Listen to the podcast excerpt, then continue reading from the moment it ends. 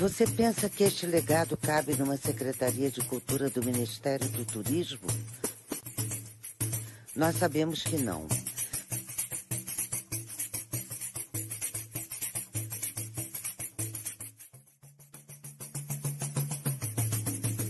Vamos defender as artes, o patrimônio e a cultura brasileira. Pela reconstrução do Ministério da Cultura. Pela retomada do Plano Nacional de Cultura. Assine este manifesto.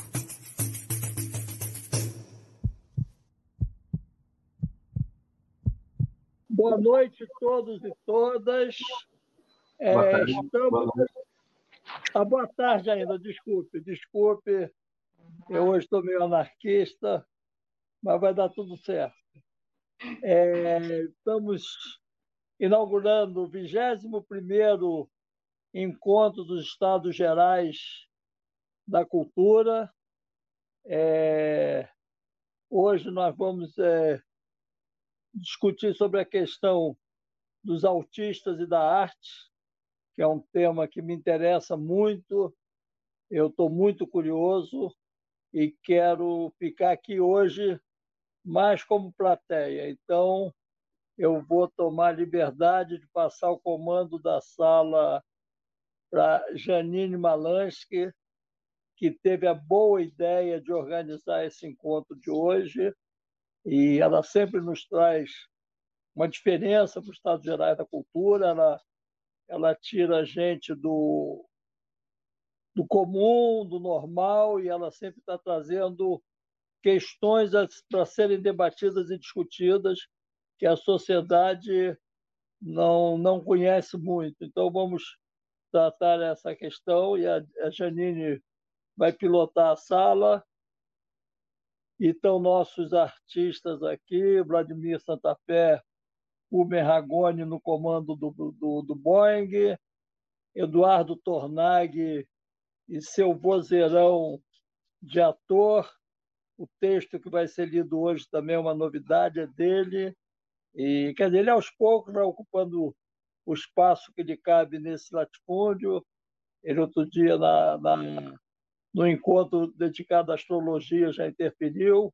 Hoje o texto da abertura é dele. E nós estamos com o nosso conjunto de música aqui também. Então, vamos passar para a Janine, que vai fazer todas as apresentações dos atores, dos músicos, e eu estou aqui como espectador. Boa tarde a todos e todas e divirtam-se. Está sem é. som. Tá sem som. Boa tarde a todos. É, obrigado, Silvio, pelas palavras. É, a experiência que eu tive durante tantos anos trabalhando na área da cultura me possibilitaram conhecer diversas áreas, diversos setores, diversas pessoas que fazem artes de diversas formas em todo esse Brasil. Isso me possibilitou conhecer o Fúvio, que é, trabalha na Fundação Cultural, na Gibiteca, que é de uma família de autistas, tanto ele quanto a filha dele são desenham, fazem gravura, e conversando com ele a gente conseguiu organizar esse encontro. E coincidência, a Kátia, que é a pessoa que faz a nossa parte artística, é, convidou o Grupeto, que vai se apresentar agora para vocês, depois da fala do Eduardo Tornag, e que também tem uma professora junto ali que trabalha bem nessa área. Então, assim, os astros convergiram para que esse encontro acontecesse e tenho certeza que vocês vão gostar. Eu passo a palavra para o Eduardo Tornag, o nosso vozeirão, como diz o Silvio, para fazer a nossa abertura. Bom, vou ter que fazer voz de trovão agora. 21 Encontro dos Estados Gerais da Cultura. Artista, autista. O que é arte? Não sei é manifestação por demais misteriosa, mas penso: o que seria senão a busca do verso? O verso, o outro lado, o lado de dentro, o lado de lá, o oculto no aparente. O lado maravilhoso, cambiante, na aparente fixidez prosaica da rotina cotidiana. O que é o artista, senão aquele que se dedica a ser antena e transmissor desse brilho? O que é o autista? Não sei. Manifestação por demais misteriosa. Ah manifestação por demais misteriosa.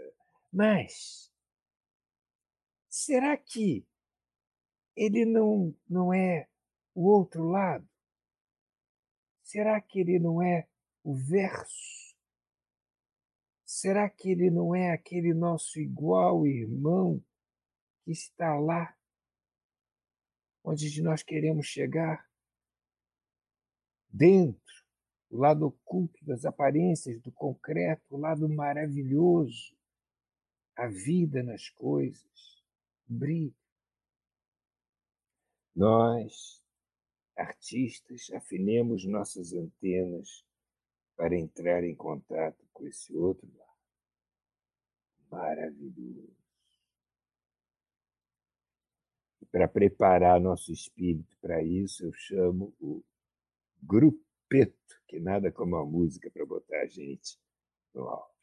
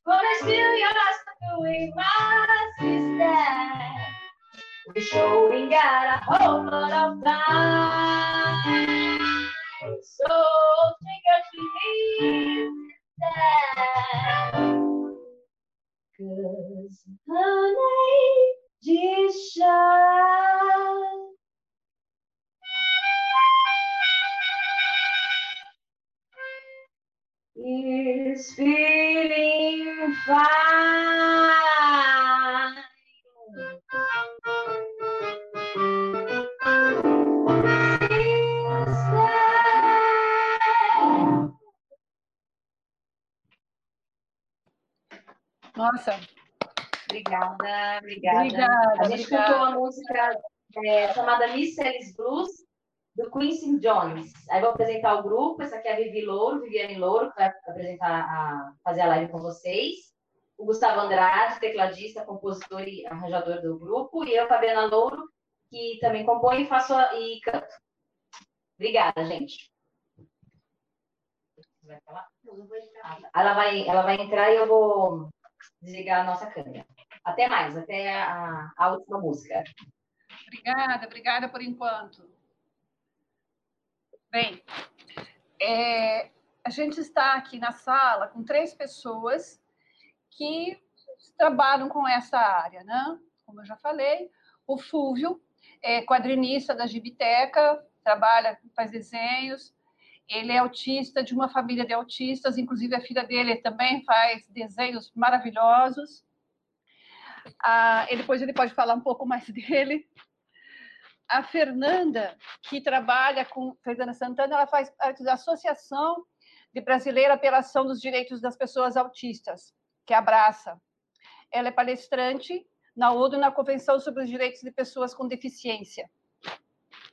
E ainda a Viviane, cadê a Viviane, que estava cantando agora aqui, que é, é pianista, educadora e neurocientista professora do Departamento de Música da Universidade Federal de Pernambuco, tem seis livros publicados em revistas em quadrinhos sobre neurociência e música.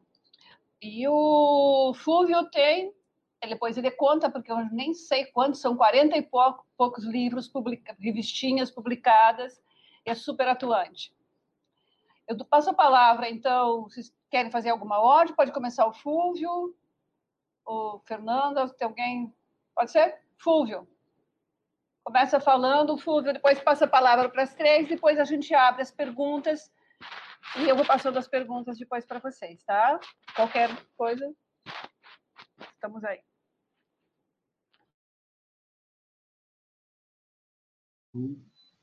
Boa tarde, gente, tudo bem? Então, eu sou o Fúvio, né, como a me apresentou né? Eu sou quadrinista, né? acho que ela falou, já, já, participei de 44, 44 acho que publicações, 43, alguma coisa assim.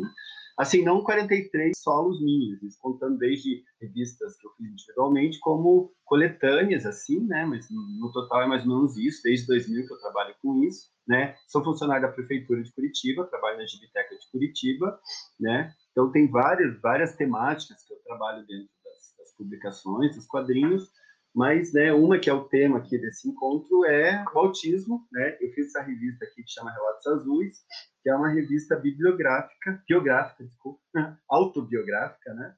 É, em que eu conto a história, assim, de como que eu descobri que eu tenho autismo. Na verdade, foi pelo meu filho, né?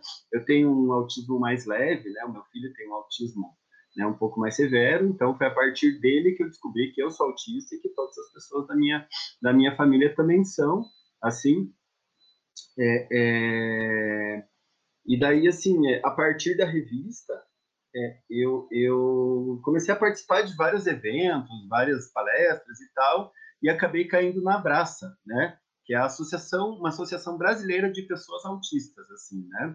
Até eu convidei a, a eu pedi para Fernanda, né, participar dessa live junto com a gente, porque a, a Fernanda ela foi presidente da Abraça, né?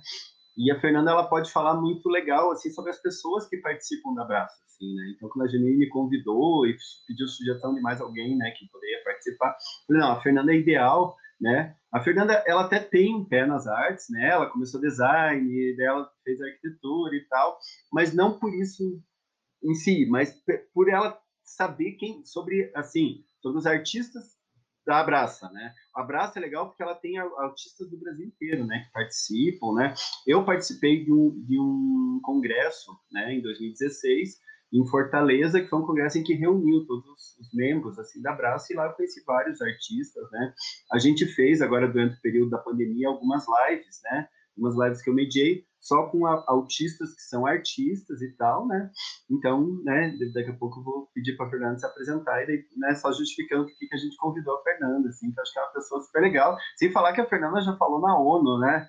A Fernanda já falou em nome da Praça na ONU, né? Então, imagine, ninguém melhor. E a Viviane também, que a Viviane é uma pessoa que trabalha, né, com autistas e trabalha com música, assim, né?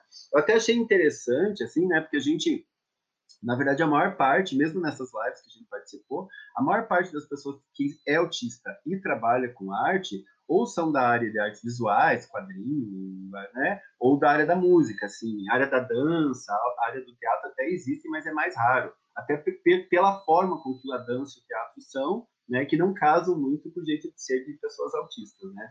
Então, o negócio é mais na, na, na área das artes visuais e da música, né? Então, né, vou me apresentei, agora né, passar para a Fê, né, se apresentar. Já me apresentou aí, muito bem.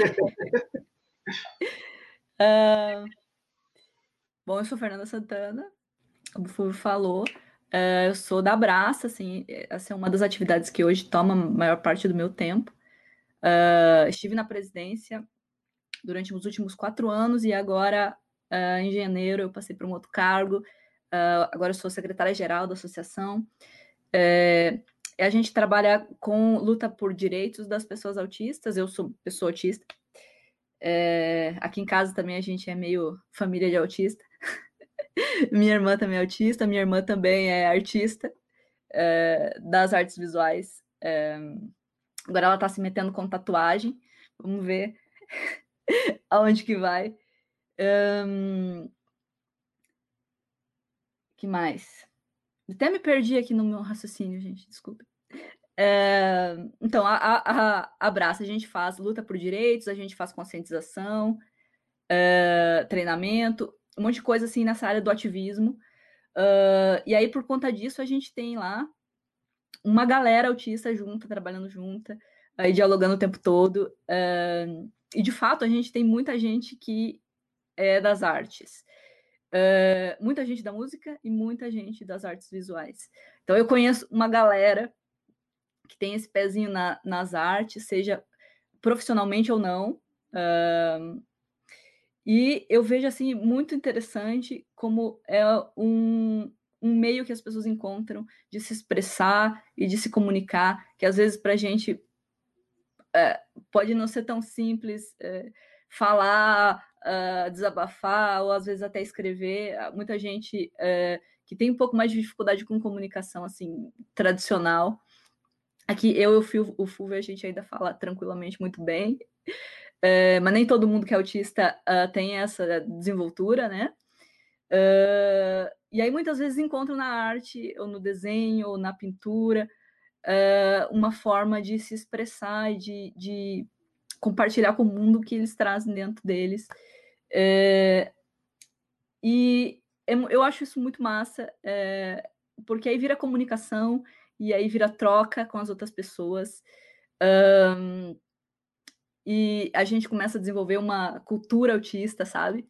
Uh, que eu acho muito massa, eu acho muito massa como é, quando a gente começa a olhar para as coisas que a galera autista faz, alguns temas começam a aparecer assim em comum, algumas formas de ver o mundo aparecem, é, sabe, em, em, obras de diferentes pessoas.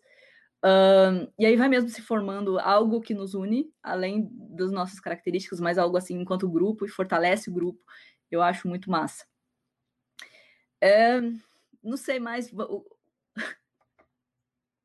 tá desligado o Fúvio. Você tá desligado o microfone. Não, eu falei, acho que dá, dá para passar para a Viviane, né, se apresentar também, Isso. falar um pouco da relação dela com arte e autismo e tal. Olá, estão me ouvindo? Sim, sim. Então, é um prazer estar aqui, muito feliz de ter convidado. E assim, né? Meu nome é Viviane. Vocês estão. Eu tô com o ventilador ligado, tá atrapalhando o som? Não? Não? Beleza. É, então, é, eu sou Viviane Louro, né? Eu trabalho com. Eu trabalho com música, sou musicista, nasci musicista, e, e sempre trabalhei com pessoas com todos os tipos de deficiência, desde, sempre não, né? Há 20 anos que eu trabalho com isso, trabalhei muito com a área de saúde mental, com pessoas com todos os tipos de patologia, deficiência física, dei aula para surdos, aula de música para surdos por, muito tempo. E aí é, eu comecei a dar aula de música para pessoas com autismo e realmente dei aula para muito aluno é, autista. E aí foi quando eu decidi fazer meu doutorado sobre isso. Então eu fui para neurociências para justamente tentar entender melhor essa questão da, da aprendizagem, de como funciona o cérebro, de um modo geral, para entender como funciona o cérebro de pessoas né, consideradas é, atípicas, digamos assim, né, que não são os neuro, é, é, a neurodiversidade, e dentro disso está o autismo. Então, meu doutorado foi, eu dei aula de música para crianças com autismo, e a gente fez uma série de testes lá para ver qual o impacto neurológico que o que o aprendizado musical poderia gerar no desenvolvimento né, neurológico das crianças com autismo. Foi uma pesquisa de cinco anos, foi bem demorada, assim, muito, mas foi muito bacana. E aí, desde 2016, eu estou aqui na Universidade Federal de Pernambuco, como professora efetiva do Departamento de Música. E aqui eu, eu tenho um grupo também, como eu trabalho nessa área de inclusão, eu estou inserindo isso na universidade para a formação dos professores, né? Porque eles vão sair daqui, vão dar aula de música por aí, vão se deparar com todo tipo de pessoas. Então a gente trabalha bastante questão da inclusão aqui, e eu tenho um grupo aqui que chama Todo Tom, é, junto com o pessoal do Conservatório de Pernambuco, e nesse grupo também tem pessoas com diversas deficiências, mas a maioria são autistas. Então, de fato, como o Fulvio falou, a, a questão do autismo na música, ela é bem comum, né? É, e depois a gente pode até discutir um pouquinho o porquê disso, talvez, né? Talvez tenha algumas explicações aí. E nas artes visuais também é, é bem comum. E o que eu posso dizer, muito brevemente, assim, sobre essa questão de quem trabalha com esse público, né? É que, na verdade, a, a, a grande, o, o grande problema, digamos assim, quando a gente pensa nessa questão, é da sociedade. Porque quando a gente se abre, né, para o que é diferente, porque a gente não está acostumado, e a gente é, estuda e, e, e, pesquisa sobre aquilo um pouco, a gente vê que é absolutamente possível. Então, na verdade, é, muitas pessoas que têm autismo ou que têm outras condições, muitas vezes não chegam a estudar arte ou não têm acesso, não porque elas não tenham capacidade por causa da patologia ou por causa de um diagnóstico, mas por causa da sociedade, né? Dos professores que não sabem o que fazer, das famílias que acham que aquilo não é importante. Ah, a gente já tem uma cultura que acha que, que a arte não é importante para ninguém, né? Aí imagina uma pessoa com uma deficiência qualquer, ah, quero ser artista. Então as famílias acham assim, ah, é mais importante fazer fisioterapia do que fazer música, né? Então sempre essa, essa visão de, de ficar tratando, né? Essa visão muito médica da, das pessoas ou com autismo, com outras patologias, né? Eu acho que isso tira um pouco o direito das pessoas de estudarem as coisas e fazerem as coisas porque elas querem fazer as coisas, né? E então eu percebo, eu percebo muito isso, que, que existe esse preconceito mesmo muito grande das pessoas é, lidarem com o diferente e dentro da arte, por mais que a gente pense que não, os artistas são seres assim elevados, abertos, com a mente aberta, não é tão assim também não, porque dentro da arte a gente também tem um, nível de exigência, né, algumas questões assim que, que a gente acha é, fundamental para o artista e que muitas vezes algumas pessoas com alguns diagnósticos não conseguem exercer, e aí tem um grande preconceito. Né? Mas não significa que, de repente, a pessoa. É, peguei muitos autistas, por exemplo, que não falavam, né? Aí vai querer estudar música, aí muitos professores, ah, mas ele não fala, como é que ele vai fazer coral? Que é obrigação da escola, né? Aí começa a dar esses empecilhos, aí tipo, o menino não fala, mas o menino compõe, o menino toca super bem. Por que, que a gente não pode abrir sessões? Ou porque a gente não pode pensar, então, ele tocar no coral ao invés de cantar, né? Pensar outras possibilidades. Eu acho que, que essa esse preconceito mesmo, essa dificuldade de lidar com o que, que é diferente e sair do padrão que, que limita o acesso às pessoas, e não a deficiência em si, o transtorno em si, a patologia em si. Isso, para mim, nunca foi um limitador, né? É, mas a, as grandes dificuldades que eu tive sempre foram ligadas aos sistemas, né? O sistema de ensino, a família, a acessibilidade, a pessoa não consegue chegar porque não consegue sair de casa, tem ônibus, anda numa cadeira de roda, a calçada é ruim, né? Então, a gente fica discutindo muito, assim, a questão da deficiência e a questão do autismo e do transtorno como se a gente tivesse que discutir eles. Mas eu acho que a gente tem que discutir a sociedade, porque no momento que a sociedade é, cria acessibilidade e se abre, não tem um limite nenhum. O limite não é do autismo, o limite é da sociedade. E isso eu acho que encaixa para qualquer diagnóstico de qualquer situação, né? Então era isso que eu queria falar para iniciar a conversa aí. Ótimo, Viviane, obrigada. Fulvio, eu queria que você falasse um pouquinho mais de como é que você se descobriu autista e quais são as características do autismo, porque às vezes a gente convive no dia a dia com uma pessoa que é autista, mas a gente não sabe. Né? E por que essa canalização? Por que as artes visuais e a música são mais fáceis? Se você pudesse abordar isso, depois a Viviane e a Fernanda, se quiserem falar também a respeito. Então, é, assim, eu, eu me descobri através do meu filho mesmo, né? né? Como eu expliquei, assim, né? Quando ele tinha mais ou menos três anos de idade, até, até esse quadrinho que eu tenho, o Relatos Azuis, ele, ele conta essa história, ele conta a história da, da, de como que a gente né, se descobriu e tal. É, é... E assim, foi um processo lento, assim, sabe? Porque a gente, é, é, o Murilo, quando era pequeno, a gente, né, quando ele, a partir de uma ano de idade, a gente começou, porque assim, a, eu assisti, se usava antigamente o termo Asperger, né, que é um, um autismo mais leve, não estou falando bobagem, né, Fernando? que hoje em dia mais não se usa mais esse termo Asperger, né, Asperger, né, porque as pessoas confundiam muito, achavam que não era bem autismo e tal, é, é, mas é autismo leve, uh, e o autismo leve, geralmente, ele não tem perda cognitiva, Geralmente as pessoas que têm esse autismo mais leve, ela não tem uma perda cognitiva, então é, a maior parte delas, grande parte delas, só se descobre adulta, jovem mesmo, a maior parte meio que passa batida pela infância, né? O meu filho, ele já não é, não tem esse autismo tão leve, então ele, por exemplo, quando era pequeno, ele não andou, não falou e tal, né? A partir de uma idade a gente já começou a ver algumas características, né?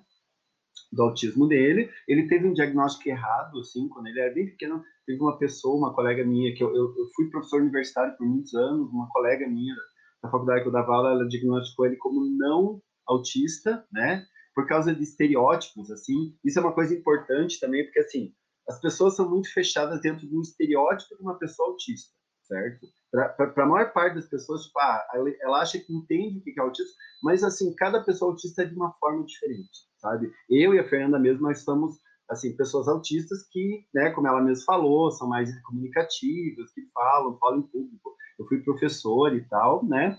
Então, é, é essa professora calcada nesses nesse estereótipo, ela diagnosticou meu filho como não autista, né? Tem umas coisas assim, ah, autista quando vai tirar foto não olha, autista não olha no espelho. Então, a partir desses estereótipos, ela diagnosticou, isso foi péssimo, porque a gente perdeu muitos muito tempo de, de terapia dele, né? Porque o Murilo, assim, quando ele era pequenininho, ele era mais dentro do estereótipo de autista. E com as terapias ele se soltou. Hoje em dia ele é bem comunicativo também, né? Por causa das terapias, mas a gente perdeu muito tempo por causa disso. E depois, assim, a, a, minha esposa, principalmente, ela, ela se envolveu muito com o tema autismo, assim, sabe? Ela se envolveu muito, assim.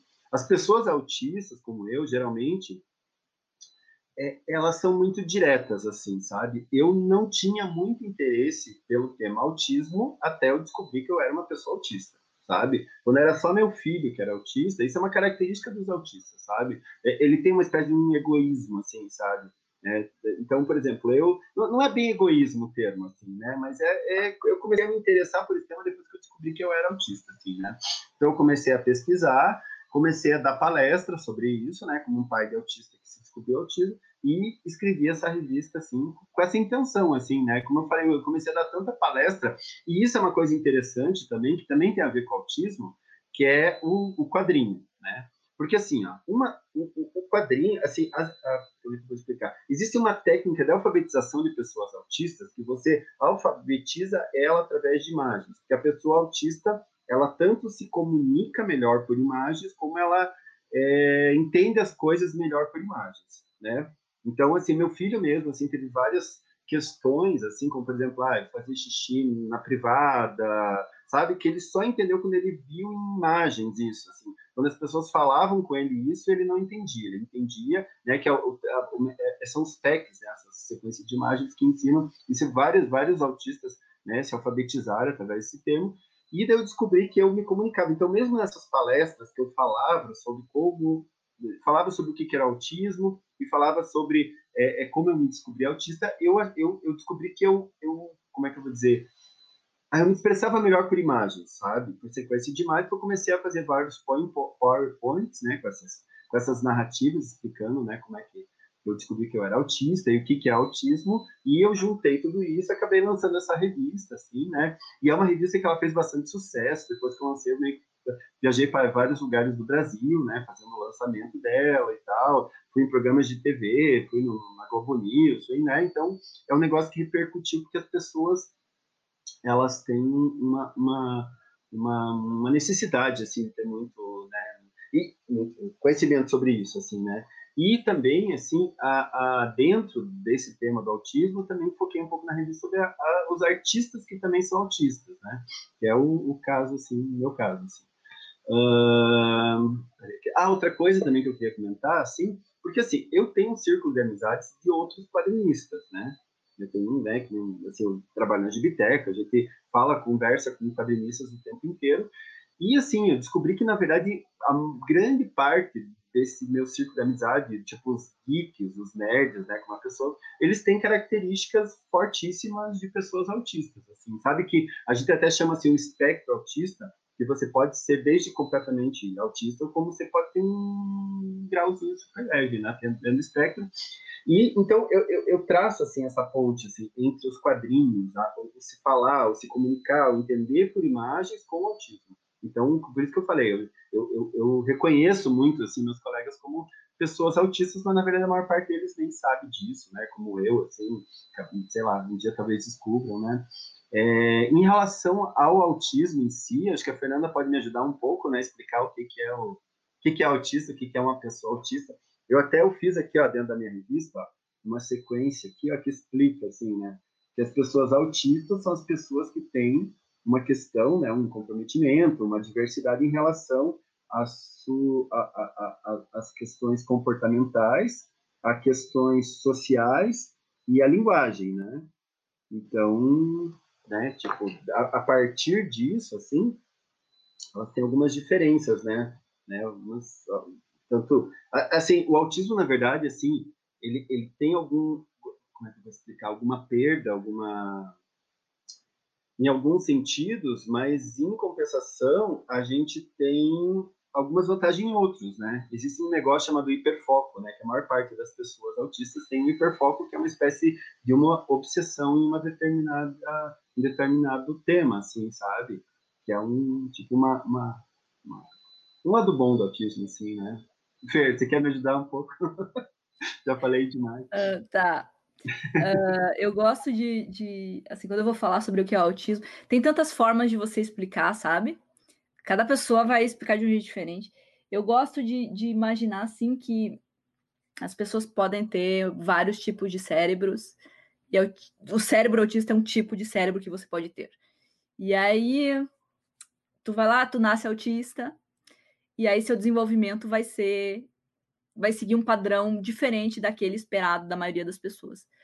Um, e aí isso tanto pode de, um, trazer algumas dificuldades, quanto pode, como o Fulvio falou, em alguns, em alguns aspectos, é, ser, ser bacana, ser legal. Uh, é claro que uma pessoa autista é muito diferente da outra, então uh, essas diferenças uh, e mais, uh, você está num contexto em que, que, digamos assim, num mundo que não é feito para você, num mundo que é feito para pessoas dentro do padrão, uh, isso vai te deixar em desvantagem, com certeza. e aí, pessoas diferentes vão, vão podem precisar de adaptações diferentes, em quantidade diferente também de adaptações, podem precisar de apoio dif diferente e em quantidade diferente. Então, por exemplo, se você tem é, mais limitações em relação à comunicação, ou se você se comunica de uma forma muito diferente do esperado. Tem gente que não fala e se comunica, sei lá, com gestos, se comunica com so sons, ou se comunica através de imagens, ou uh, aprende a escrever e aí se comunica escrevendo. Uh, quanto mais diferente do esperado você for, e quanto menos acesso você tiver tido a outras formas estruturadas de comunicação, mais apoio você vai precisar de outras pessoas no, ao seu redor, e aí mais complicado pode ser você desenvolver e exercer sua autonomia, por exemplo. Um, então, assim, quando a gente fala do autismo dentro do contexto da deficiência, tem a ver com isso, tem a ver com as adaptações que a gente precisa no dia a dia, tem a ver com o apoio que a gente vai precisar no dia a dia, dependendo de quais tipos de características a gente vai ter. E aí, dentro, o, autismo é um espectro, como o Fulvio disse, então são muitas opções quando você compara duas pessoas autistas diferentes. Elas podem ser muito diferentes umas da, uma da outra. Um, claro que a gente tem aquelas coisas que, que estão em comum, que formam, faz a gente ser um grupo, uh, mas existem características que podem ser muito diferentes. Uh, eu acho que, que é legal citar também, além das coisas que o Fulvio falou, de, de das questões sociais e de, uh, de comunicação, e tal, eu acho, acho legal citar também a questão sensorial, que é muito importante para o autismo. Então, a gente pode ter alterações sensoriais Uh, alguns dos nossos sentidos podem ser mais sensíveis que as outras pessoas, ou menos sensíveis que as outras pessoas, e tem a ver com como o nosso cérebro interpreta, não, não, é, não é que nosso corpo é, é, pegue diferente os estímulos, mas a forma como o nosso cérebro interpreta eles é diferente. Uh, então, por exemplo, eu tenho muita dificuldade em, com ruídos, uh, alguns lugares que são muito ruidosos não são acessíveis para mim, não consigo usar espaços com muito ruído, não consigo, por exemplo, ir num bar uh, ah, para sentar e conversar com os meus amigos, porque os bares têm um nível de ruído que não é acessível para mim. Um, isso pode acontecer em qualquer um dos sentidos, então tem gente que tem muita dificuldade com toque, tem gente que tem, uh, que, que tem isso uh, no, no, no, sentido mais visual, aí, por exemplo, muita luz pode ser um problema, ou pode ser o oposto, e a pessoa busca busca isso, busca uh, ver muita coisa, busca os estímulos. Uh, e isso eu acho que é uma coisa interessante, é um ponto interessante do autismo, porque ele dialoga com a questão da arte. Eu, eu pelo menos, tenho, pessoalmente, eu tenho essa impressão, assim. Um, que às vezes a nossa percepção do mundo é diferente por conta dessas questões sensoriais, e isso aparece quando a gente está produzindo arte ou está é, é, lidando, sabe? Essa relação muda um pouquinho diferente, então você consegue perceber isso quando você está olhando obras de, de, artistas que são autistas. É, já que, né, fazendo um link aqui com, com o nosso, nosso tema de hoje. Eu acho, talvez isso explique. Bom, vamos, vamos conversando, vamos conversando. Eu posso falar um pouquinho sobre essa questão das características, porque é uma coisa que eu, como eu estudei bastante essa área, né? É, dentro da neuro, assim, tem muitas pesquisas que mostram que o cérebro mesmo de pessoas com autismo é diferente. Eles têm, principalmente, eles fizeram pesquisas, por exemplo, até mesmo com pessoas com autismo que morreram e aí a família doou, né, o cérebro para ser pesquisado, tal, esse tipo de coisa. Então, assim, é, o cérebro de pessoas com autismo, é, principalmente na infância, ele, é, ele tende a ser um pouco maior, eles tendem a ter muito mais é, conexões, digamos assim, muito mais rede de sinapses, né? Não é mais neurônio, mas eles, eles têm mais conexões. Só que, assim, para o cérebro, é, a gente entende dentro da neuro que não é assim, quanto mais conexões, ah, que bom, melhor. Na verdade, a gente precisa ter as conexões certas nos lugares certos, né? E às vezes eles têm muitas conexões em lugares que não são tão esperados. Então, por exemplo, essa questão sensorial estaria um pouco ligado a isso, né? Eles têm excesso, por exemplo, de conexões em áreas auditivas que não deveria ter, e isso é uma alteração neurológica, genética mesmo, e por isso acaba tendo a hipersensibilidade auditiva, tem alguns que têm seleção de alimentos, só come alimento crocante, só come alimento mole, é, tem, tem várias dessas coisas, né? É, eu tinha um aluno que, assim, o que ele mais gostava era arroz, era arroz com linguiça frita. E a linguiça tinha que ser frita a ponto de ficar preta, assim. Ninguém conseguia comer aquilo, mas ele só comia aquilo, entendeu? Então é muito típico essa coisa do autismo. E uma característica que é primordial de todos eles, que é o que acaba gerando essa dificuldade de comunicação e socialização, é o problema da teoria da mente, né? Que a gente fala. A teoria da mente é uma habilidade cognitiva mesmo, neurológica que a gente tem, em que todo mundo tem isso, né? É, é, isso é natural da espécie humana, que, é, que vem dessa adaptação do cérebro social mesmo, né? A gente foi vivendo em, em bandos e foi entendendo como que o grupo funciona. Então, por exemplo, se eu estiver andando na rua sozinha e começar a ouvir uma pessoa andar rápido atrás de mim, eu logo vou pensar, ah, talvez essa pessoa vai me assaltar. Eu já vou criar uma hipótese do que pode acontecer e isso vai mudar meu comportamento. Então, essa percepção do contexto, do mundo, né? Eu vejo uma pessoa chorando, eu posso nem conhecer essa pessoa, mas eu, eu sei que ela, se aquele choro é de tristeza, de raiva, né? Então, é, essa a capacidade de ler o emocional das outras pessoas sem que elas falem nada, só pelo comportamento delas, é o que a gente chama de teoria da mente. E essa é uma das dificuldades básicas de quem tem autismo. De todos, do mais grave ao mais leve, todos têm algum nível dessa dificuldade. Por isso que a gente costuma dizer assim, ah, o autista é aquele que leva tudo ao pé da letra, né? Se você fala assim, ah, tá chovendo canivete, ele vai achar que está caindo o canivete do céu, né? Tem alguns que são assim mesmo, é bem ao pé da letra. Outros já têm um pouco mais de teoria da mente. E isso também é uma habilidade que você treina, né? Tem autistas, é, como você falou, o Asperger antigamente, que é mais leve, que tem dificuldades com as habilidades sociais geralmente, mas quando faz uma terapia específica de treinamento de habilidade social, melhora muito, né? Mas essa é uma das características bem, bem fortes do autismo, de, de ser muito literal, de ser muito ao pé da letra, né? De você, enfim, tem milhões de histórias é, interessantes com alunos que demonstram essa questão da, da teoria da mente.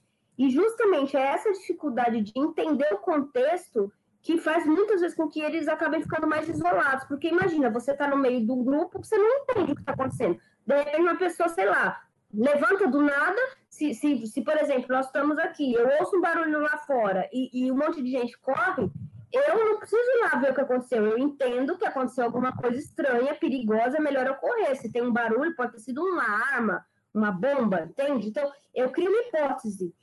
O autista não, então pode ter. Aconteceu já isso em sala de aula, já aconteceu um troço assim, todo mundo viu e, e saiu correndo e menino ficou olhando, entendeu? Porque assim não consegue compreender o que acontece no contexto, no, ao redor dele. Então, essa é uma das grandes dificuldades, porque aí, assim, se ele não entende o contexto, vai ser mais difícil puxar uma conversa, mas vai ser mais difícil manter um diálogo, né? Porque uma pessoa vai falar uma coisa, vai fazer uma piada, ele não vai entender. Então, ele é aquele que não vai rir da piada, ele é aquele que a pessoa fala assim, ah, você gostou do meu cabelo? Ele fala, não, curto e grosso. Aí as pessoas, nossa, ele é, ele é grosso, ele é estúpido. E não é, ele só é literal, ele não tem aquela coisa, ah, eu não gostei, mas deixa eu falar que eu gostei porque ele vai ficar chateado. Tudo isso é teoria da mente. Agora, é claro, vai ter níveis diferentes também, né? E isso é, é treinado. Então, essa é uma característica bem básica do autismo. Obrigada, vocês três. Eu vou começar a fazer as perguntas e daí vocês vão respondendo, os três respondem a mesma pergunta, ou vocês vão selecionando e ver quem responde. A Ana Maria Nogueira pergunta: que temas são comuns entre artistas autistas? Pode dar exemplo? O Miguel pergunta: a propósito de uma cultura autista, seria possível reconhecer traços específicos dessa identidade na produção artística?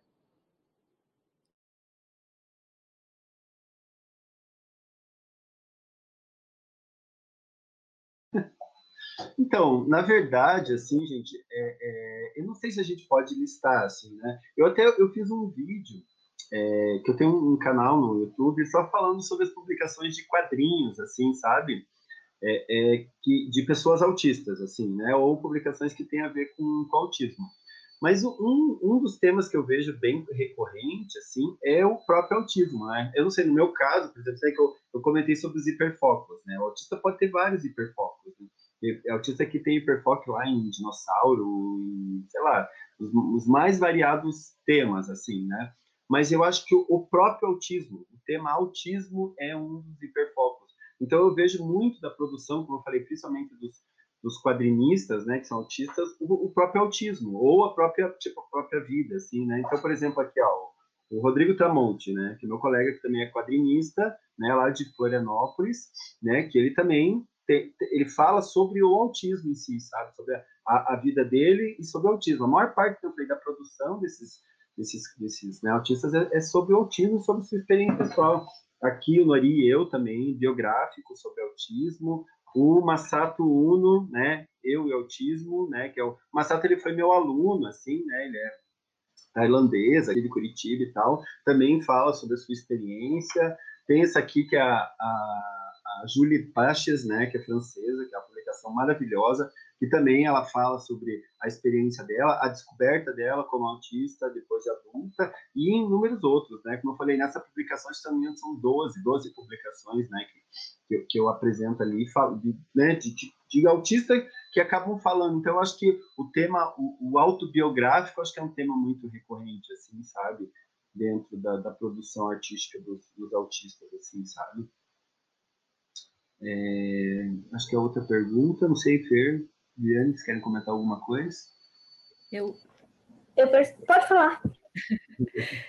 É, eu, eu, diria que além de falar sobre o próprio autismo, tem muita gente falando sobre relações sociais, uh, socialização, como que funciona uh, e como eles se encontram deslocados e, ou, ou como ou como algumas coisas da nossa da nossa das, da forma como a gente interage não fazem sentido nenhum, sabe? E essa reflexão é muito comum, eu acho, uh, de que algumas alguns uh, como se fala? Uh, nossa, fugiu total a palavra. Algumas práticas sociais nossas que a gente tem no dia a dia são muito estranhas e elas não são lógicas, elas não fazem sentido. Ou elas são baseadas em coisas horríveis, tipo discriminação, sabe? É, ou questões históricas que talvez já não façam mais sentido. Então, eu vejo muitas pessoas também além de falar sobre o próprio autismo, também refletindo sobre essas relações sociais. Uh, e, de repente, pô, mas por que, que eu, eu tenho que fazer desse jeito? Por que, que eu tenho que chegar e perguntar para a pessoa se está tudo bem, se eu não quero saber, sabe? Da onde que vem isso? E, e, e, por que, que a gente insiste nessas coisas? Isso vira uma reflexão, assim, eu acho, quando, quando transporta para a arte. Uh, e também falar sobre a relação das pessoas com o mundo, com o entorno, com os contextos onde elas se encontram. E por fim, eu também vejo muita gente falando sobre questões de saúde mental, uh, porque a gente uh, acaba ficando vulnerável a uma série né, de, de questões uh, relacionadas a isso, por conta de discriminação, por conta dos contextos que a gente vive, um, por conta do, da, das características do próprio autismo, um, vai se somando e aí acaba afetando, né, pesando na saúde mental. Isso é, a, a, aparece assim muito no, na hora de transportar essa, essa relação com a arte. Um, eu não sei se, se eu diria que existem traços uh, muito característicos quando a gente compara diferentes artistas, autistas, mas eu acho que isso aí dava um TCC massa, hein? Ó, se alguém tiver interesse, dá uma pesquisa interessante, porque quem sabe, pode ser que pode ser que tenha, sabe? Pode ser. É verdade. É, eu não tenho um conhecimento tão grande.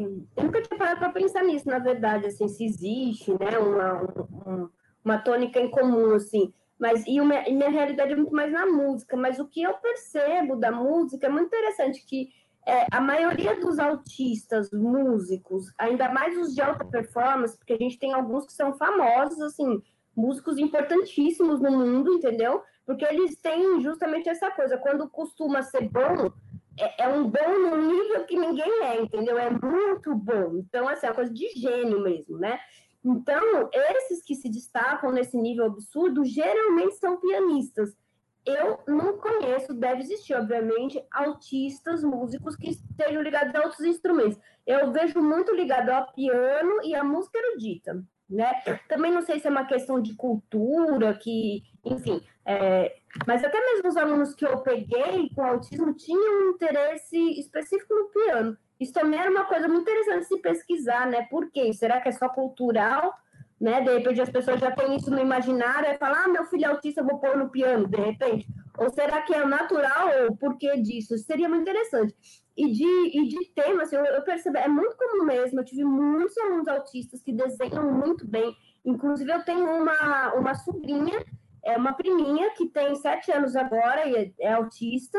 E com três já desenhava, ela desenha super bem e ela desenha nessa pegada meio de mangá. Então eu percebo isso é bem comum, a coisa do, da habilidade para o desenho, e geralmente é esse foco do, do, do quadrinho, do mangá, isso é uma coisa que eu percebo bastante.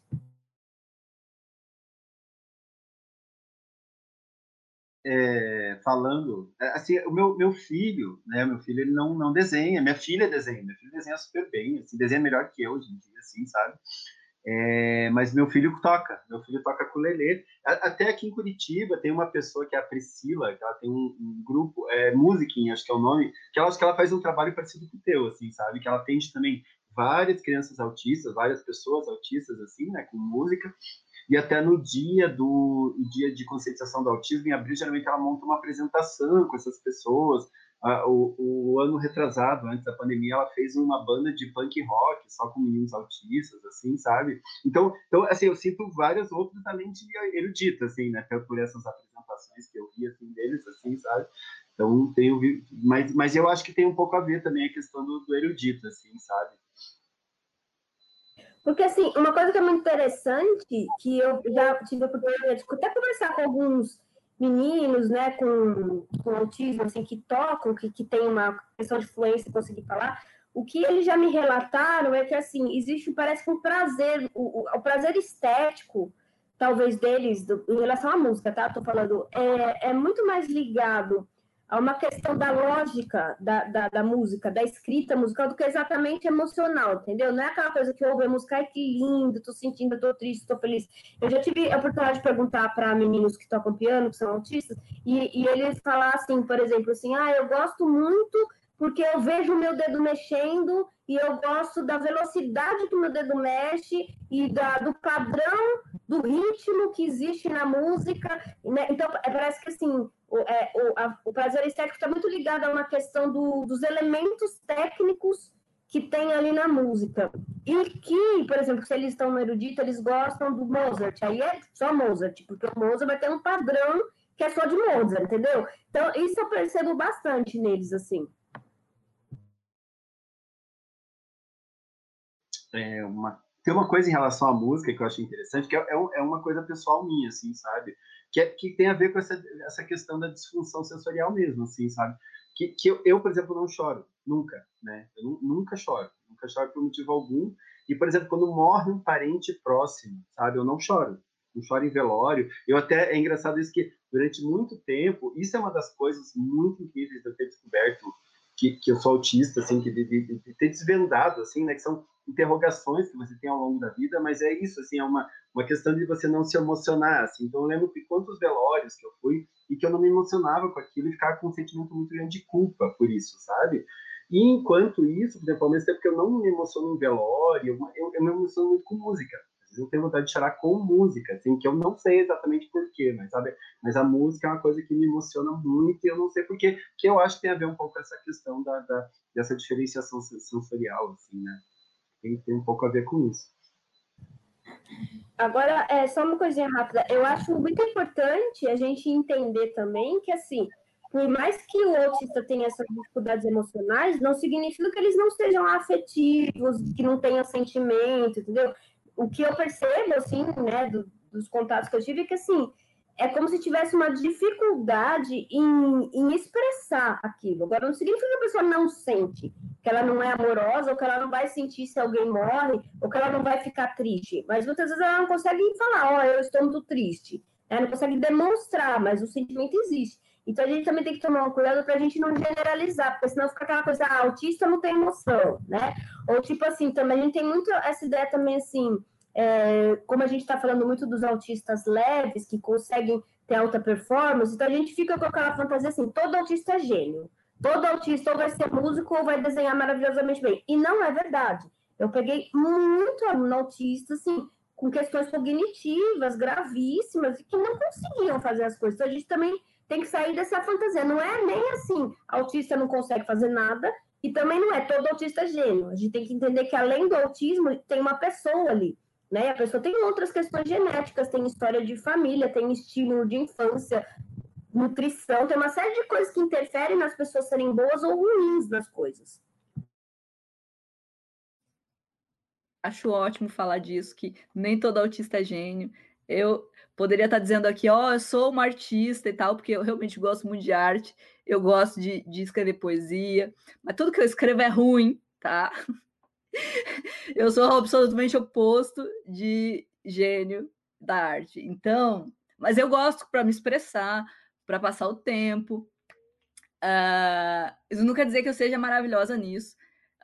Um, e eu acho muito massa a gente falar sobre isso também, que porque é um estereótipo muito forte.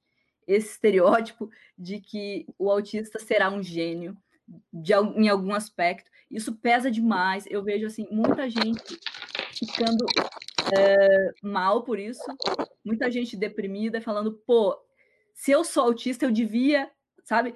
A, já que eu não, não atinjo as expectativas que, que de, de, de, pessoas não autistas, eu devia pelo menos atingir aquelas expectativas que, que são das pessoas autistas. E aí, e, e aí vira um novo padrão que você tem que seguir. É um absurdo isso completo. Um, é muito cruel com as pessoas. Um, é... Então, acho massa, acho massa, gostei. Desculpem, caiu a minha conexão. Eu estou aqui na praia, caiu a conexão, caiu o 3G, eu acho que é chuva na serra, sei lá. Eu perdi um pedaço, mas me desculpem, ainda bem que voltou. Tá? É... Aquelas perguntas já foram colocadas. É... Continuando as perguntas, então. Mari Weigter. Na trajetória artística do Fúvio, qual foi o momento que considerou mais desafiante como um artista autista, pela falta de conhecimento da sociedade sobre o assunto?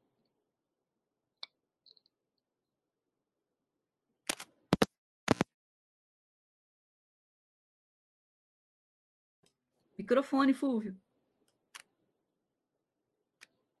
Aí, pronto.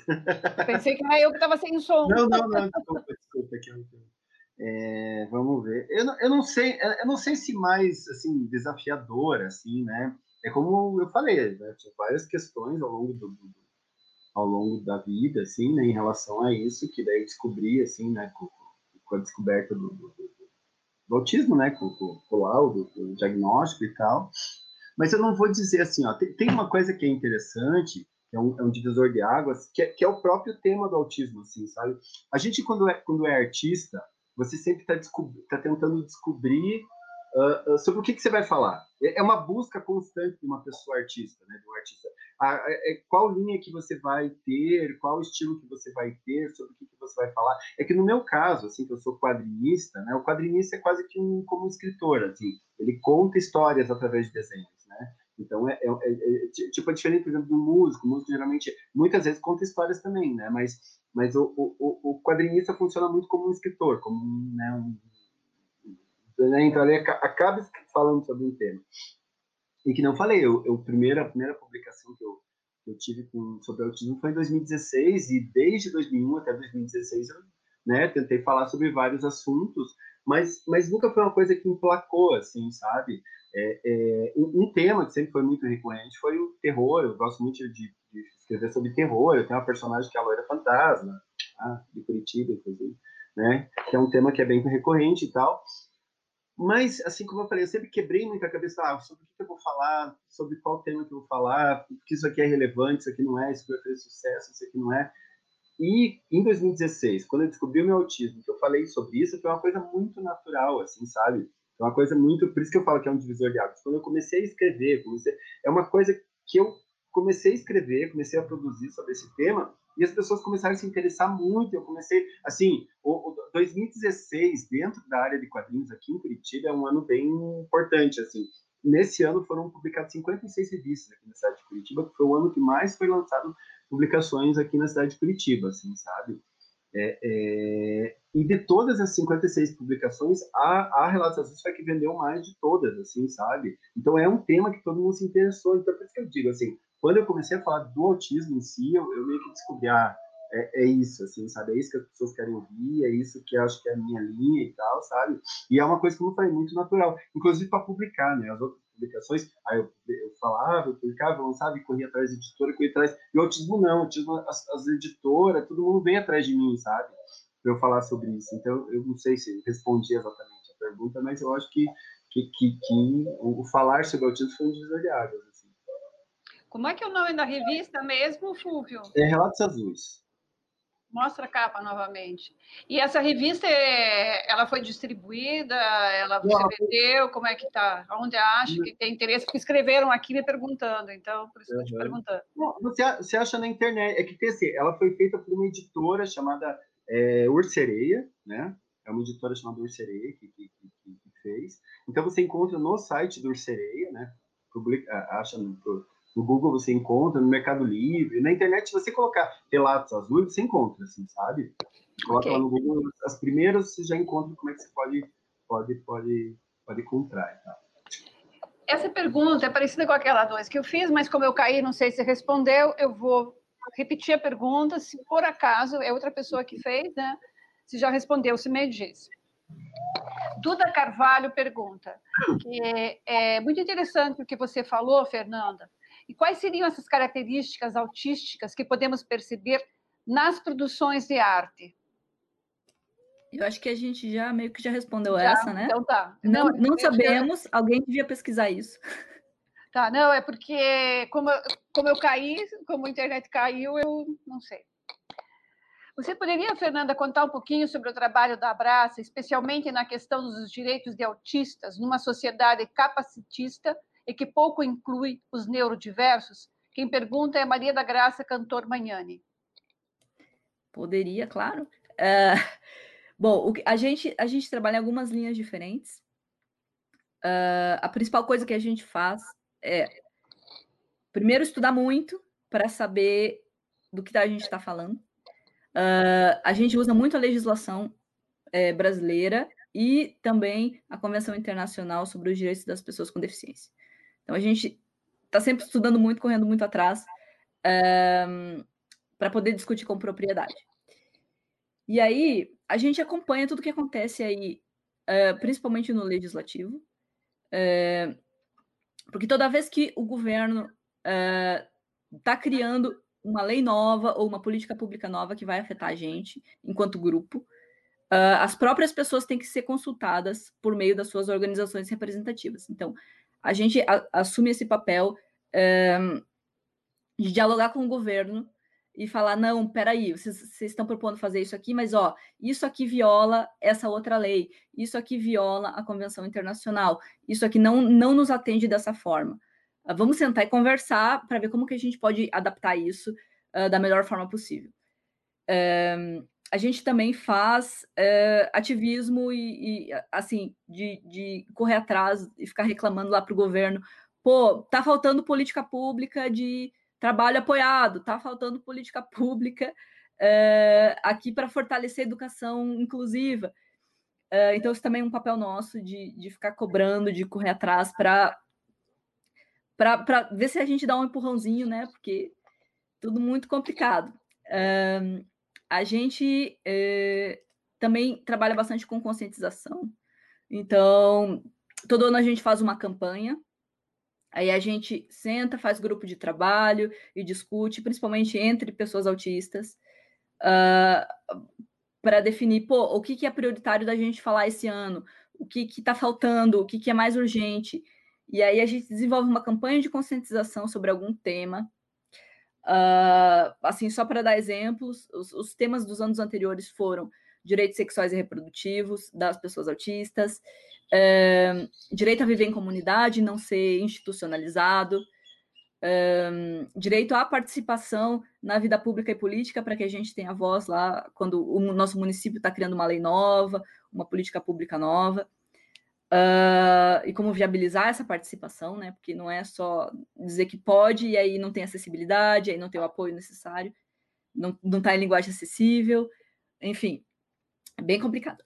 E Aí, o ano passado, a gente não conseguiu lançar uma campanha por conta do, da pandemia, ficou faltando, e a campanha desse ano a gente ainda está trabalhando nela, um, mas posso adiantar que vai ter a ver com racismo. Uh, e aí a gente desenvolve material, e a gente vai dar palestra, a gente vai conversar com a galera, fazer roda de conversa, aí faz panfleto, aí entra, manda, manda cartinha para o governo, pô, cadê as políticas públicas aqui nessa área? Como que a gente pode viabilizar isso? É, então, é, são várias coisas diferentes que a gente faz. Um, que mais? A gente também, também trabalha em treinamentos, é, então a gente tem, sempre está buscando uh, treinar, capacitar os ativistas da área, pra, porque a gente precisa de gente trabalhando em todos os níveis, a gente trabalha, a gente da Braça trabalha a nível nacional, mas a gente precisa que a galera que trabalha a nível estadual e municipal é, assim, ativismo mesmo, né? É, também esteja capacitada, também esteja sabendo o que está falando, também é, esteja conversando com, com, com a, a, sociedade e com o governo da forma mais eficiente possível. Então, Essas são as diversas coisas que a gente faz. Deixa eu ver se faltou alguma coisa. A gente também dialoga um pouco uh, com entidades internacionais. Então, o que o Fulvio falou que eu já fui para a ONU e tal, eu já fui algumas vezes. É, e eu também participo de outras ações internacionais, uh, porque isso também é importante para a gente, a gente é, levar para níveis né, internacionais. O que está acontecendo no Brasil agora? O que que... Pô, tá saindo alguma coisa de errado? Então vamos, vamos denunciar. Onde que a gente pode denunciar? É, e aí, quando tem consulta pública a nível Latina, América Latina, a gente também, pô, vamos participar disso aqui. É, para que também em outros lugares saibam o que está acontecendo aqui. É, e vice-versa, né? A gente também traz informação de fora uh, e, e, tenta aplicar aqui. Então é isso, isso que a gente faz, a gente faz um monte de coisa. Então, é... Vou fazer um adendinho. Eu acho assim, gente, é muito importante isso, assim, que é essa voz do autista, né? Isso que eu falei, eu, eu, quando eu participei daquele congresso em Fortaleza, né, foi um congresso inteiro onde só falaram as pessoas autistas, né? Então, assim, por exemplo, teve as mais variadas temáticas, né? Até a, a sobre a mulher, sobre sexualidade, sobre pais, sobre artistas, sobre, né? Mas, mas, só quem falou foi as pessoas autistas. Então, isso é muito importante. A gente está tá fazendo a gente co começou um núcleo aqui, né, do Paraná, né, que eu estou representando aqui do, do Paraná, é, que a gente está fazendo um, uma carta, um ofício para entregar, tanto a nível municipal como estadual, que toda vez que é feito, que é trabalhado, que é lançado uma lei nova que envolve autistas, acho que é, que é importante né, ir atrás e, e, e, ter essa, essa opinião da pessoa autista, né, da pessoa que está com aquilo, não só de pessoas que estudam aquilo. É claro que é importante as pessoas estudar aquilo, mas eu acho que é essencial a própria pessoa né, dar uma opinião em relação a isso. É só isso.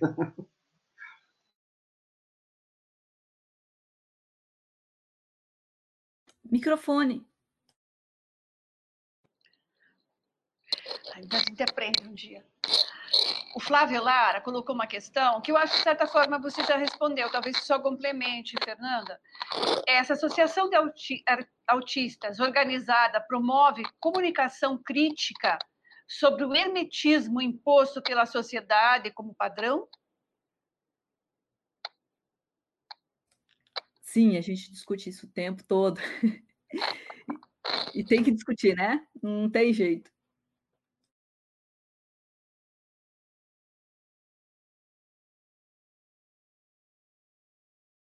Microfone. Vida, gente, não vou mais mutar aqui, senão eu me esqueço.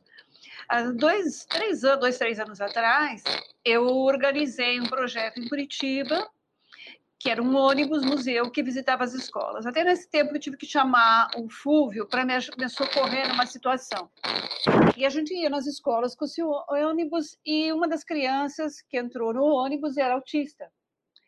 E aconteceu uma série de questões lá dentro que eu não soube lidar, mas tinha uma pessoa que acompanhava. Depois eu fui pesquisar melhor e eu soube que as escolas em Curitiba têm um coordenador que atende, é, não é só autista, mas era nesse caso dessa escola era autista, diversas escolas. Então, tem numa regional um, coordenador que orienta os professores, que acompanha essas crianças autistas. Eu não sei nos outros lugares. Daí eu vi aqui que o Silvio colocou que a professora Tatiana Carnage falou que na rede pública do Rio, né, a cada dia menos professores especializados. O Vladimir contou que a professora, a esposa dele é professora de ensino fundamental e também na escola dela parece que não tem pessoas com formação suficiente. Essa falta de formação dos professores ou poucas pessoas para atender, porque nesse caso em Curitiba, a pessoa passa em diversas escolas, ela trabalha no núcleo regional e ela atende diversas escolas. Como é que funciona isso nas escolas? Vocês têm alguma noção? Vocês poderiam me contar alguma coisa que está acontecendo nesse sentido, esse atendimento nas escolas, porque é fácil dizer que a criança não aprende, que a criança não sabe, e no fim é só isso que se falou no começo, né, Fulvio? Canalizar melhor. É, é, é, é desculpa, você quer falar, Viviane? Pode falar. É, posso falar. É, então, essa questão da escola, ela é muito complicada, entende? Porque, assim, é, a lei no Brasil é linda, né? você vai ver a LDB, você vê os documentos em relação à educação inclusiva, e são incríveis, né? Falam que tem que ter é, professor especializado, sala de recurso, adaptações, salas de aula que tem pessoas com deficiência ou transtorno, tem que ter menos alunos, então, é, enfim, né, a lei é bonita. O problema é que ela não é aplicada, entendeu? Se a lei de fato fosse aplicada e nós tivéssemos essas salas de recurso, esses professores de apoio, menos alunos em sala de aula, currículo flexível, uma série de coisas, seria muito possível a inclusão, entendeu? O problema é que não, não funciona na prática. E aí, o meu grande, a minha grande questão é que, assim, que eu sou do curso de licenciatura em música, né? Então, a gente forma professores de música. E, mas o que eu percebo é que assim, o problema é a formação básica do professor, entendeu? Quando a pessoa vai para, porque para poder dar aula numa escola você tem que ter cursado pedagogia, né? Ou licenciatura na área que você vai dar aula. E esses cursos de licenciatura que tinham que abordar mais esse assunto. Alguns cursos têm, e mesmo quando tem, tem assim, uma disciplina, sei lá, de 30 horas. E não tem que ser assim. Esse assunto da inclusão, ele tem que ser é, transversal, ele tem que ser falado em todas as disciplinas da, da, da formação do professor, né? Porque ainda a gente tem um resquício de achar que tem que existir o professor especialista. Só que não é mais assim. Isso era antigamente quando tinham as classes especiais, as escolas especiais. Então, eu ia me formar lá no magistério, que nem era faculdade de pedagogia, era magistério. Eu fazia magistério. Aí, se eu queria trabalhar com surdo, eu ia me especializar no ensino de surdo, no ensino de cego, e ia para a escola só para cegos. Ok, naquela época. Só que já faz um tempão, já uns 30 anos pelo menos, que não é mais assim, que a, gente, a ideia é a inclusão, ou seja, a ideia é todo mundo estar tá junto na sala de aula. Então, a ideia seria que todo professor tivesse uma formação mínima para poder conseguir atuar com essas pessoas, e não a gente ficar esperando ter professor especialista, entendeu? Agora, deveria ter também, além do professor ter uma formação melhor, deveria ter professores especialistas para trabalhar nas salas de recurso. O que, que são as salas de recurso? São salas que estão dentro da escola em que a criança que tem deficiência, ela vai no contraturno para trabalhar algumas questões mais específicas dela. Então, vamos supor que ela tem uma síndrome de Down e ela tem uma dificuldade muito grande de alfabetização. Aí, de manhã, ela está na escola, na classe com todo mundo, e de tarde, três vezes por semana, ela vai para a sala de recurso, que é na escola mesmo que ela estuda, com um professor especialista, que aí sim, ele vai trabalhar coisas específicas para contribuir na alfabetização do menino que é Down. Mas aí a gente está falando de, de, um, de um apoio, de um, de, um, de um profissional que vai dar esse apoio a mais. Esse profissional não tem nada a ver com o profissional da sala de aula. O professor da sala de aula, seja professor de matemática, geografia, educação física ou música, ele tem que ter uma formação melhor, porque, em princípio, a ideia da inclusão, já que é todos somos, estamos juntos, o professor tem que ter capacidade de conseguir dar aula para todos. Essa é a ideia. O, só falando um pouquinho, agora como não como autista, mas como pai de autista, a gente tem uma experiência aqui em Curitiba assim muito melhor em relação a isso no ensino público do que no ensino privado, sabe? Ensino privado, assim, a gente já passou por muitas escolas particulares que é péssima inclusão, péssima mesmo, assim, sabe? Escolas que, que se você quiser ter um tutor, alguma coisa, você tem que arranjar, pagar a parte. Tanto que o meu filho, assim, ele penou muito enquanto a gente tentou insistir em deixar ele no ensino privado e no ensino público, tanto na prefeitura, a prefeitura, acho bem legal, a prefeitura tem um setor de inclusão dentro da Secretaria de Educação bem estruturadinho. É claro que não, assim, não é 100%, mas, mas é, é muito refletido, é muito pensado em relação a isso, sabe? E no Estado, agora meu filho, né, é o segundo ano que ele está no estado, a gente também está né, satisfeito. É que assim, o, o, ano que passou agora a gente não dá para ter muita noção que foi foi foi né, tudo online assim, mas mesmo assim eu participei com ele é, de, um, de um de um bate-papo assim, sabe, sobre é, é, é onde várias vários tutores de várias escolas, assim, autistas falaram sobre o trabalho, então eu achei interessante também. Então aqui em Curitiba eu tenho essa impressão que no ensino público é muito, está muito, muito além do que no ensino privado. Agora, uma coisa é. que... rapidinho, uma coisa que o Fulvio falou que é importante, essa questão de ter que pagar além nas escolas particulares para ter acesso a algumas coisas, isso é proibido por lei, isso, isso pode ser processado a escola, entendeu? Porque a lei de inclusão de 2015 fala justamente isso, que todos os estabelecimentos de ensino, particular ou público, têm que oferecer o que é necessário oferecer e não pode cobrar mais por isso, né? Então, aí que a gente vê a importância de fato de ter as leis, porque se você processar, fizer um escândalo aí na internet, em tudo, a gente consegue é, mudar essa realidade. Mas o que é o problema é que nem todos os pais têm acesso ao conhecimento disso, né, das leis, enfim, e também toda a burocracia de ir atrás, e advogado, é muito mais fácil pôr o menino em outro lugar, né?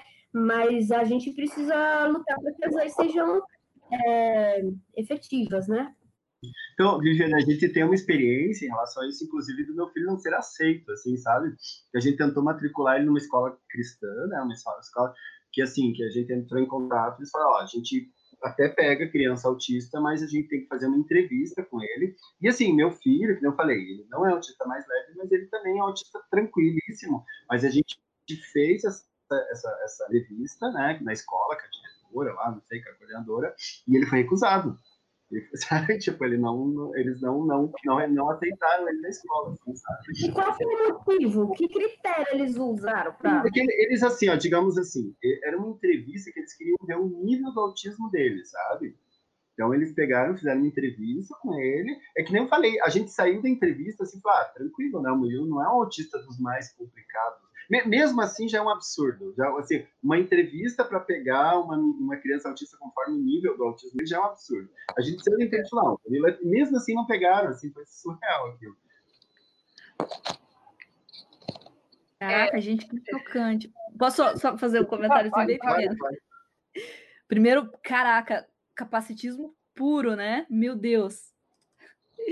Mas o que eu queria é, é, comentar mesmo, de fato, é que assim, um, sim, a gente ainda tem muita, muito caminho ainda para percorrer no sentido de, da educação inclusiva, mas uh, é muito importante que a gente entenda que a educação inclusiva é uma transformação profunda no, no, no sistema educacional de um país.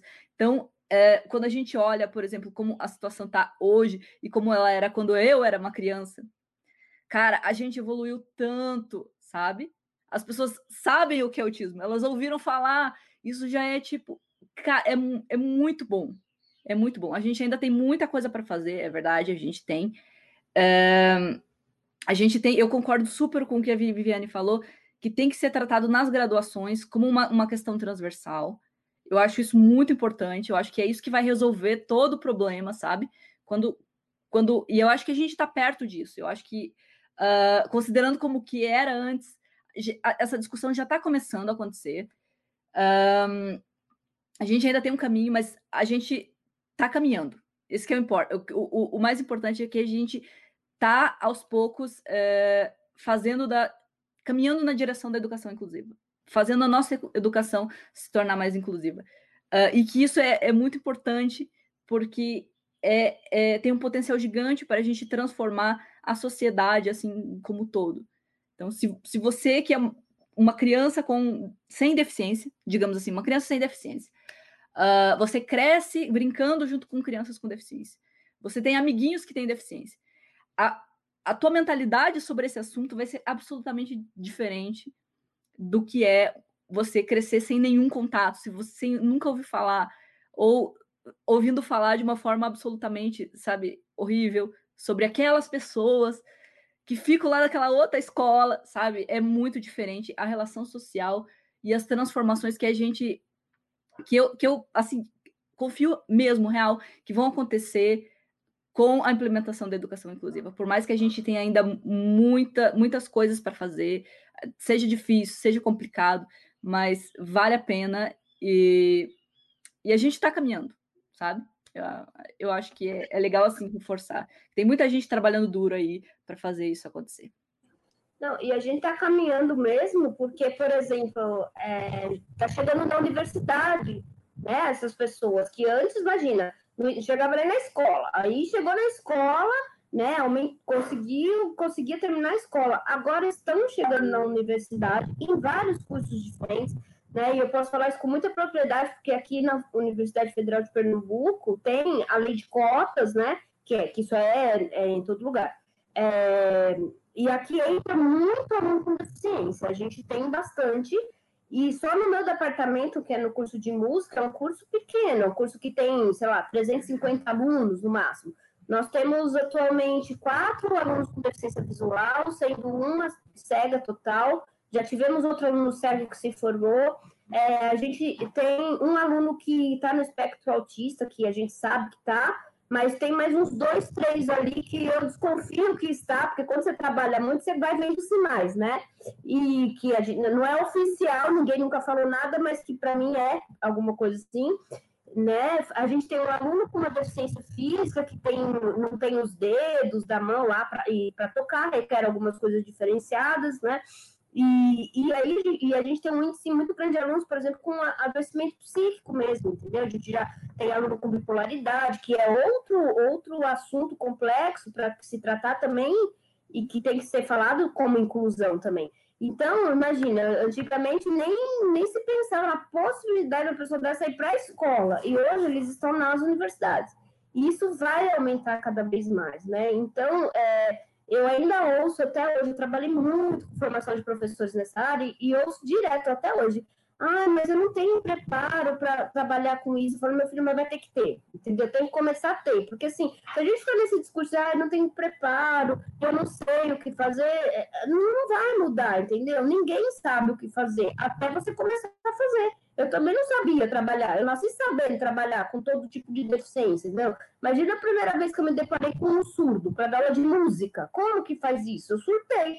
Aí fui estudar, fui trabalhar, fui estudar Libras, fui ver livros, fui, fui conversar com gente surda, ah, tá, eu fui entendendo e fui criando, fui inventando, e, e, e que era possível. Então eu vi que quando a primeira vez eu achei não é possível dar música pro surdo, era um problema meu, não era do surdo. Eu não sabia fazer aquilo, e por isso, como eu não sabia fazer, nunca tinha visto ninguém fazer, achava que era impossível fazer. Mas quando você é, tira essa barreira atitudinal e começa a fazer, começa a pesquisar, você vê que tem muita gente fazendo e tem muita coisa, e que e às vezes, inclusive, é muito mais fácil do que você achou que era. O problema é muito mais o, a barreira mesmo de atitude que você põe do que, de fato, a, o problema da pessoa, né? É, eu, eu, sinto também essa presença na Gibiteca. Sabe que lá na Gibiteca a gente tem 300 alunos, né? E são 23 cursos diferentes que a gente tem de desenho, desenho, animação, arte. E daí eu sinto, assim, muito, muito grande a presença de autista. É raríssimo uma turma lá que não tem autista. Isso falando autista, autista, que eles sabem que são autistas, porque, como eu falei, na área de quadrinhos, todo mundo, grande parte, tem as, as características, como você falou, né? Quando você convive muito, né? Você sabe, você vê o pessoal, você já, já, já sabe, assim, né? Mas em relação à educação, né? Como vocês duas falaram, é, é, é, tá muito diferente, né? E eu, né, eu, eu, sou o cara que fala as coisas pelo, pelo exemplo pessoal, assim, né?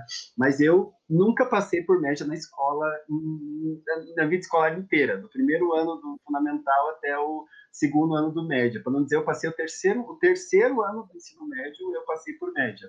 E eu fui o segundo lugar no vestibular de arte, sabe? Eu fui, eu tirei, tirei segundo lugar no vestibular geral de arte, assim. Ou seja, é, é o lance do hiperfoco, sabe?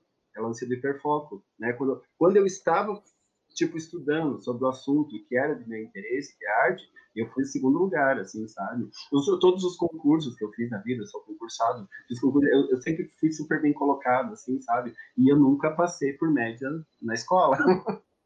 né? É, a Cláudia Mesquita pergunta: o autismo pode ser confundido com outras comorbidades? Muito, assim, confundido no sentido do senso comum, muito, entendeu?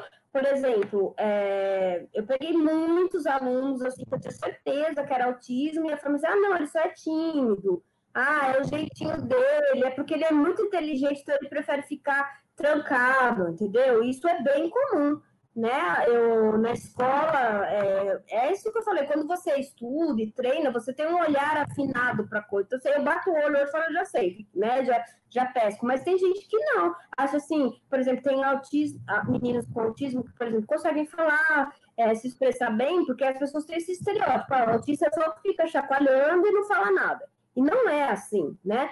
E às vezes você pode ter um menino que fala, que até se comunica, mas que tem um problema de comportamento, por exemplo, que faz birras terríveis, ou que não quer estudar de jeito nenhum determinada coisa, e aí ele passa por mal educado, ele passa por birrento, por agressivo, ou por tímido, porque é muito quieto, e, e na verdade ele tem autismo.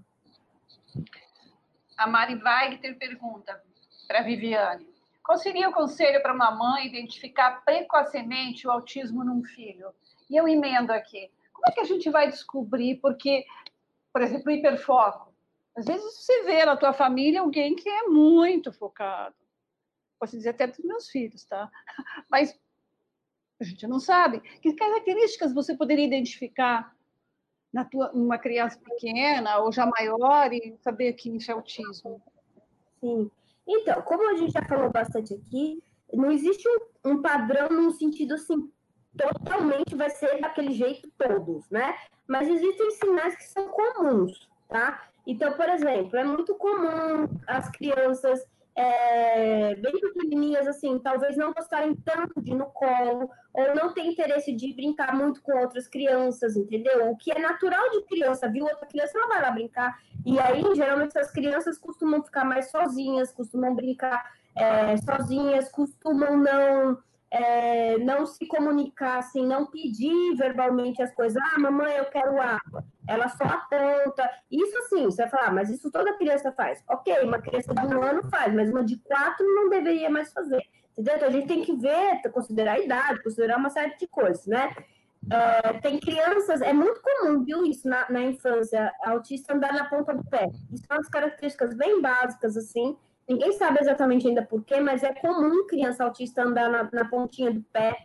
É, eles gostam geralmente muito de coisas é, geométricas, de coisas padronizadas, é, coisa que roda. Ficar, por exemplo, eu tinha aluninhos, assim, crianças que ficavam fissuradas no ventilador. O ventilador rodando, ele ficar horas olhando o ventilador rodando.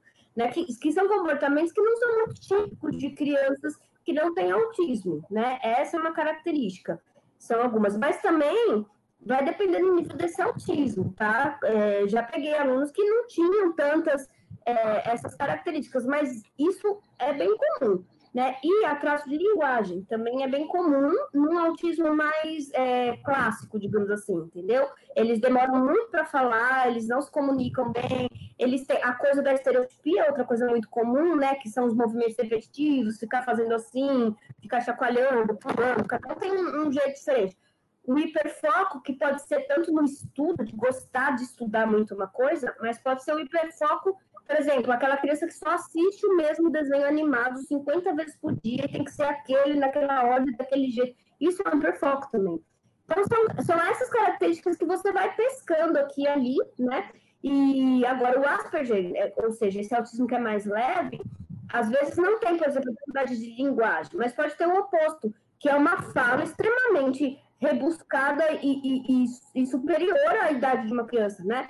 Ter uma ideia, eu tive no, no meu doutorado, a gente fez alguns testes de linguagem para ver se a música ia ajudar ou não depois que fizesse aula. E aí, num dos testes, é, tinha que fazer um teste lá que tinha que explicar algumas palavras. Aí, o menininho de quatro anos, ele tinha que explicar o que, que era a palavra exato explicar definição de exato, que é super difícil para qualquer pessoa, entendeu? Quatro anos. Aí ele pensou assim, ele falou assim: ah, Exato é algo terminantemente correto. É, como que uma criança fala assim, de quatro anos? Exato é algo terminantemente correto, entendeu? Então, você vê, é um tipo de fala que não é comum para uma criança. Isso é mais típico no autismo bem mais leve do, do Asperger. Então, você vai vendo esses comportamentos e vai somando coisas. A gente não pode dizer assim, ah, meu filho não gosta muito de brincar com as crianças, ah, ele é autista. Não é assim né? A gente vai ter que ver é uma somatória de coisas. Isso que eu falei da teoria da mente. Você faz uma piada, ele nunca entende. Você, né, tem um, faz um duplo sentido, ele não entende. E, e aí você vai somando esses comportamentos E aí você tem que fazer, claro, um diagnóstico num médico de preferência que trabalhe com isso, porque não existe um exame para detectar autismo. Né? Então, é clínico. Clínico significa que a mãe vai lá e fala, ele faz isso, isso, isso, às vezes filma, leva vídeo, aí a criança fica rodando no mesmo lugar, ou ela só brinca com aquele brinquedo, aí vai juntando esse monte de coisa e aí se chega a um diagnóstico. E isso é familiar, como o Fulvio falou, que é ele e o filho dele. Tem uma coisa assim de hereditariedade, alguma coisa? Eu, eu acho que é. É que nem eu falei. É, é, eu acho que pode ser, mas pode não ser, né? Ou é porque vocês perceberam na família? Oi? É, Ou é porque vocês perceberam, as pessoas da Eu acredito, eu acredito muito nessa questão genética, porque na minha família é muito forte sabe? Na minha família, assim, to, todas, é, é, é, é to, todas as pessoas, né, do sangue mesmo, tem, tem, autismo e é muito forte. E é engraçado que todas também são diferentes, assim, né? Tem o meu irmão, por exemplo, tem um irmão que é super comunicativo e, e autista, e tem outro que é super fechado dentro daquele estereótipo do autista que as pessoas têm, assim, sabe? Então, eu acho que é muito forte a questão genética, assim, por causa da minha experiência pessoal. Mas eu também conheço experiências assim de pais que não são autistas e que não tem nada a ver, que têm filhos autistas. Então eu acho que nada nada assim 100%, sabe? Na okay. verdade, Fernanda, eu falo. É, não, eu quero complementar só que existem hoje estudos científicos, estatísticos, uh, que apontam para uma hereditariedade muito forte. Isso não quer dizer que toda pessoa autista vai ser filha de pessoa autista, mas se você já é autista, as chances de você ter um filho autista são bem maiores do que seriam se você não fosse autista. É, tem uma, uma um, um, alto nível de uma alta chance de você passar adiante essa característica. É, geralmente a gente costuma dizer que o autismo é uma síndrome multifatorial. Né? Ela é genética, ela tem um componente genético, já foi comprovado, mas ela tem outros componentes, entende? Então, uma pessoa, por exemplo, ela pode ter, até ter o gene do autismo, mas é tão leve que é como se ele não se manifestasse. Mas se essa criança, de repente, está numa família que não estimula, ou que fica, sei lá, 24 horas no tablet e não dá outras coisas para essa criança fazer, aí ela desenvolve um autismo muito mais grave, entendeu? Então, tem gente, tem pesquisas mostrando que talvez o autismo também esteja ligado à alimentação. Tem muita gente que tira determinados alimentos e, e assim, diminui muito o grau da, do, da estereotipia, do, de, dos problemas de linguagem. Então, por isso que a gente fala que é multifatorial, porque está ligado a questões genéticas, orgânicas, de estímulo é, familiar, de nutrição, é uma série de coisas que que quando combinadas dá o autismo. Eu gostaria de só de fazer um, um adendo aqui. É, essa questão da alimentação é muito polêmica. Eu, pessoalmente, vejo assim, um monte de dietas mirabolantes como abusivas. a gente tem aí um, umas explicações, por exemplo, se você é uma pessoa autista e você tem já uma restrição alimentar, uma, uma por exemplo, uma alergia alimentar, uh, uma intolerância alimentar, ai, que qualquer pessoa pode ter, qualquer pessoa pode ter um, sei lá, tolerância à lactose, pode ser celíaco. Aí se tu come aquilo, você sente dor e aí você vai reagir à dor de uma forma autística. Então, um, e aí isso é, é, acaba sendo confundido aí com, pô, então pão causa autismo, sabe? É um negócio muito complicado que a gente tem que ter muito cuidado, porque não é bem assim.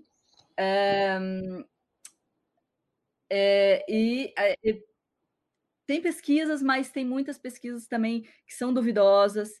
Uh, e tem também, como também tem pesquisas que afirmam o, o exato oposto, a gente tem pesquisa dizendo que, pô, não tem nada a ver, Uh, então, esse é um tema assim, que, eu, que eu, eu recomendo cautela, vamos com calma. Isso a gente até poderia discutir em outro momento, mas é uma discussão bem mais complexa, que não, não cabe aqui, não tem nada a ver com arte, nem cultura, uh, mas eu tenho que assim, discordar.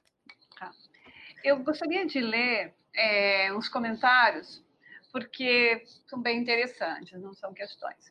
Ana Maria Nogueira coloca assim: minha experiência como professor no ensino público em Boston confirma o que o Fulvio disse. Nossa escola oferecia todo o apoio e recursos para os alunos com deficiência. O Miguel, uma aula, Fernanda. Esse debate deve ser visto pelo povo da educação. Vou divulgar no meu pequeno universo. Bem, continuando então com as questões aqui.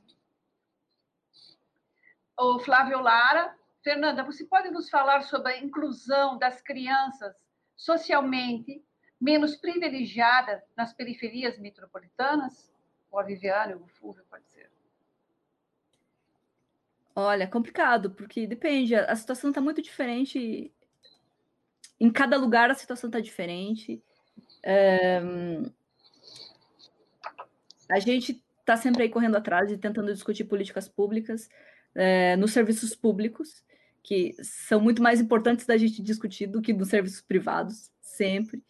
Uh, existem alguns, algumas coisas que estão melhor na, na, área pública, como o Fulvio falou, a educação, eu concordo total, a, a educação inclusiva na, na, na, educação pública dá muito mais à frente.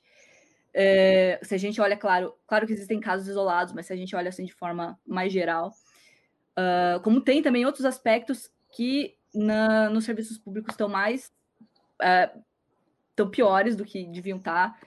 Uh, e aí, assim, quando a gente fala sobre inclusão, é complicado porque existem vários aspectos da inclusão, né? A gente fala inclusão, às vezes, no sentido de educação inclusiva, mas inclusão é muito mais do que isso. A gente tem que discutir Pô, como é que está o acesso ao lazer? Como é que tá o. Como que a pessoa uh, convive com a família dela? Como que a pessoa acessa o mercado de trabalho? Como que a pessoa uh, acessa cultura e arte, por exemplo, ou esporte? Então, uh, depende, sabe? Depende do lugar, depende. Cada lugar está tá de um jeito. É, eu não poderia responder assim de forma genérica essa pergunta, porque ela realmente está varia muito de lugar para lugar. É, a Cláudia Mesquita. Gostaria que vocês falassem sobre a produção cultural voltada para autistas, crianças e adultos, em museu, espetáculos teatrais, bibliotecas, etc. Eu posso falar um pouquinho o que eu sei, assim, né? Que tem crescido essa questão de, de fazer algumas alterações é, e fazer alguns programas diferenciados para quem tem autismo. Por exemplo, cinema.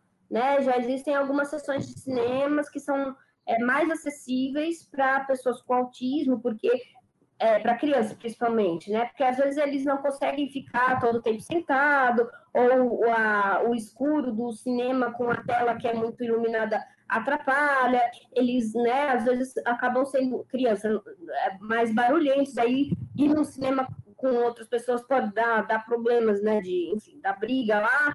Então, é, já tem alguns, alguns sessões de cinema que eu sei que são específicas para autismo, né? Mas eu sei só disso, para falar a verdade. Fúvio? É, assim, em relação a isso, é, é que é muito complicado, assim, é, é, por exemplo, é diferente, assim, de, ah, por exemplo, é, pessoas que são cegas, pessoas que são surdas, que o problema é o mesmo, digamos assim, sabe?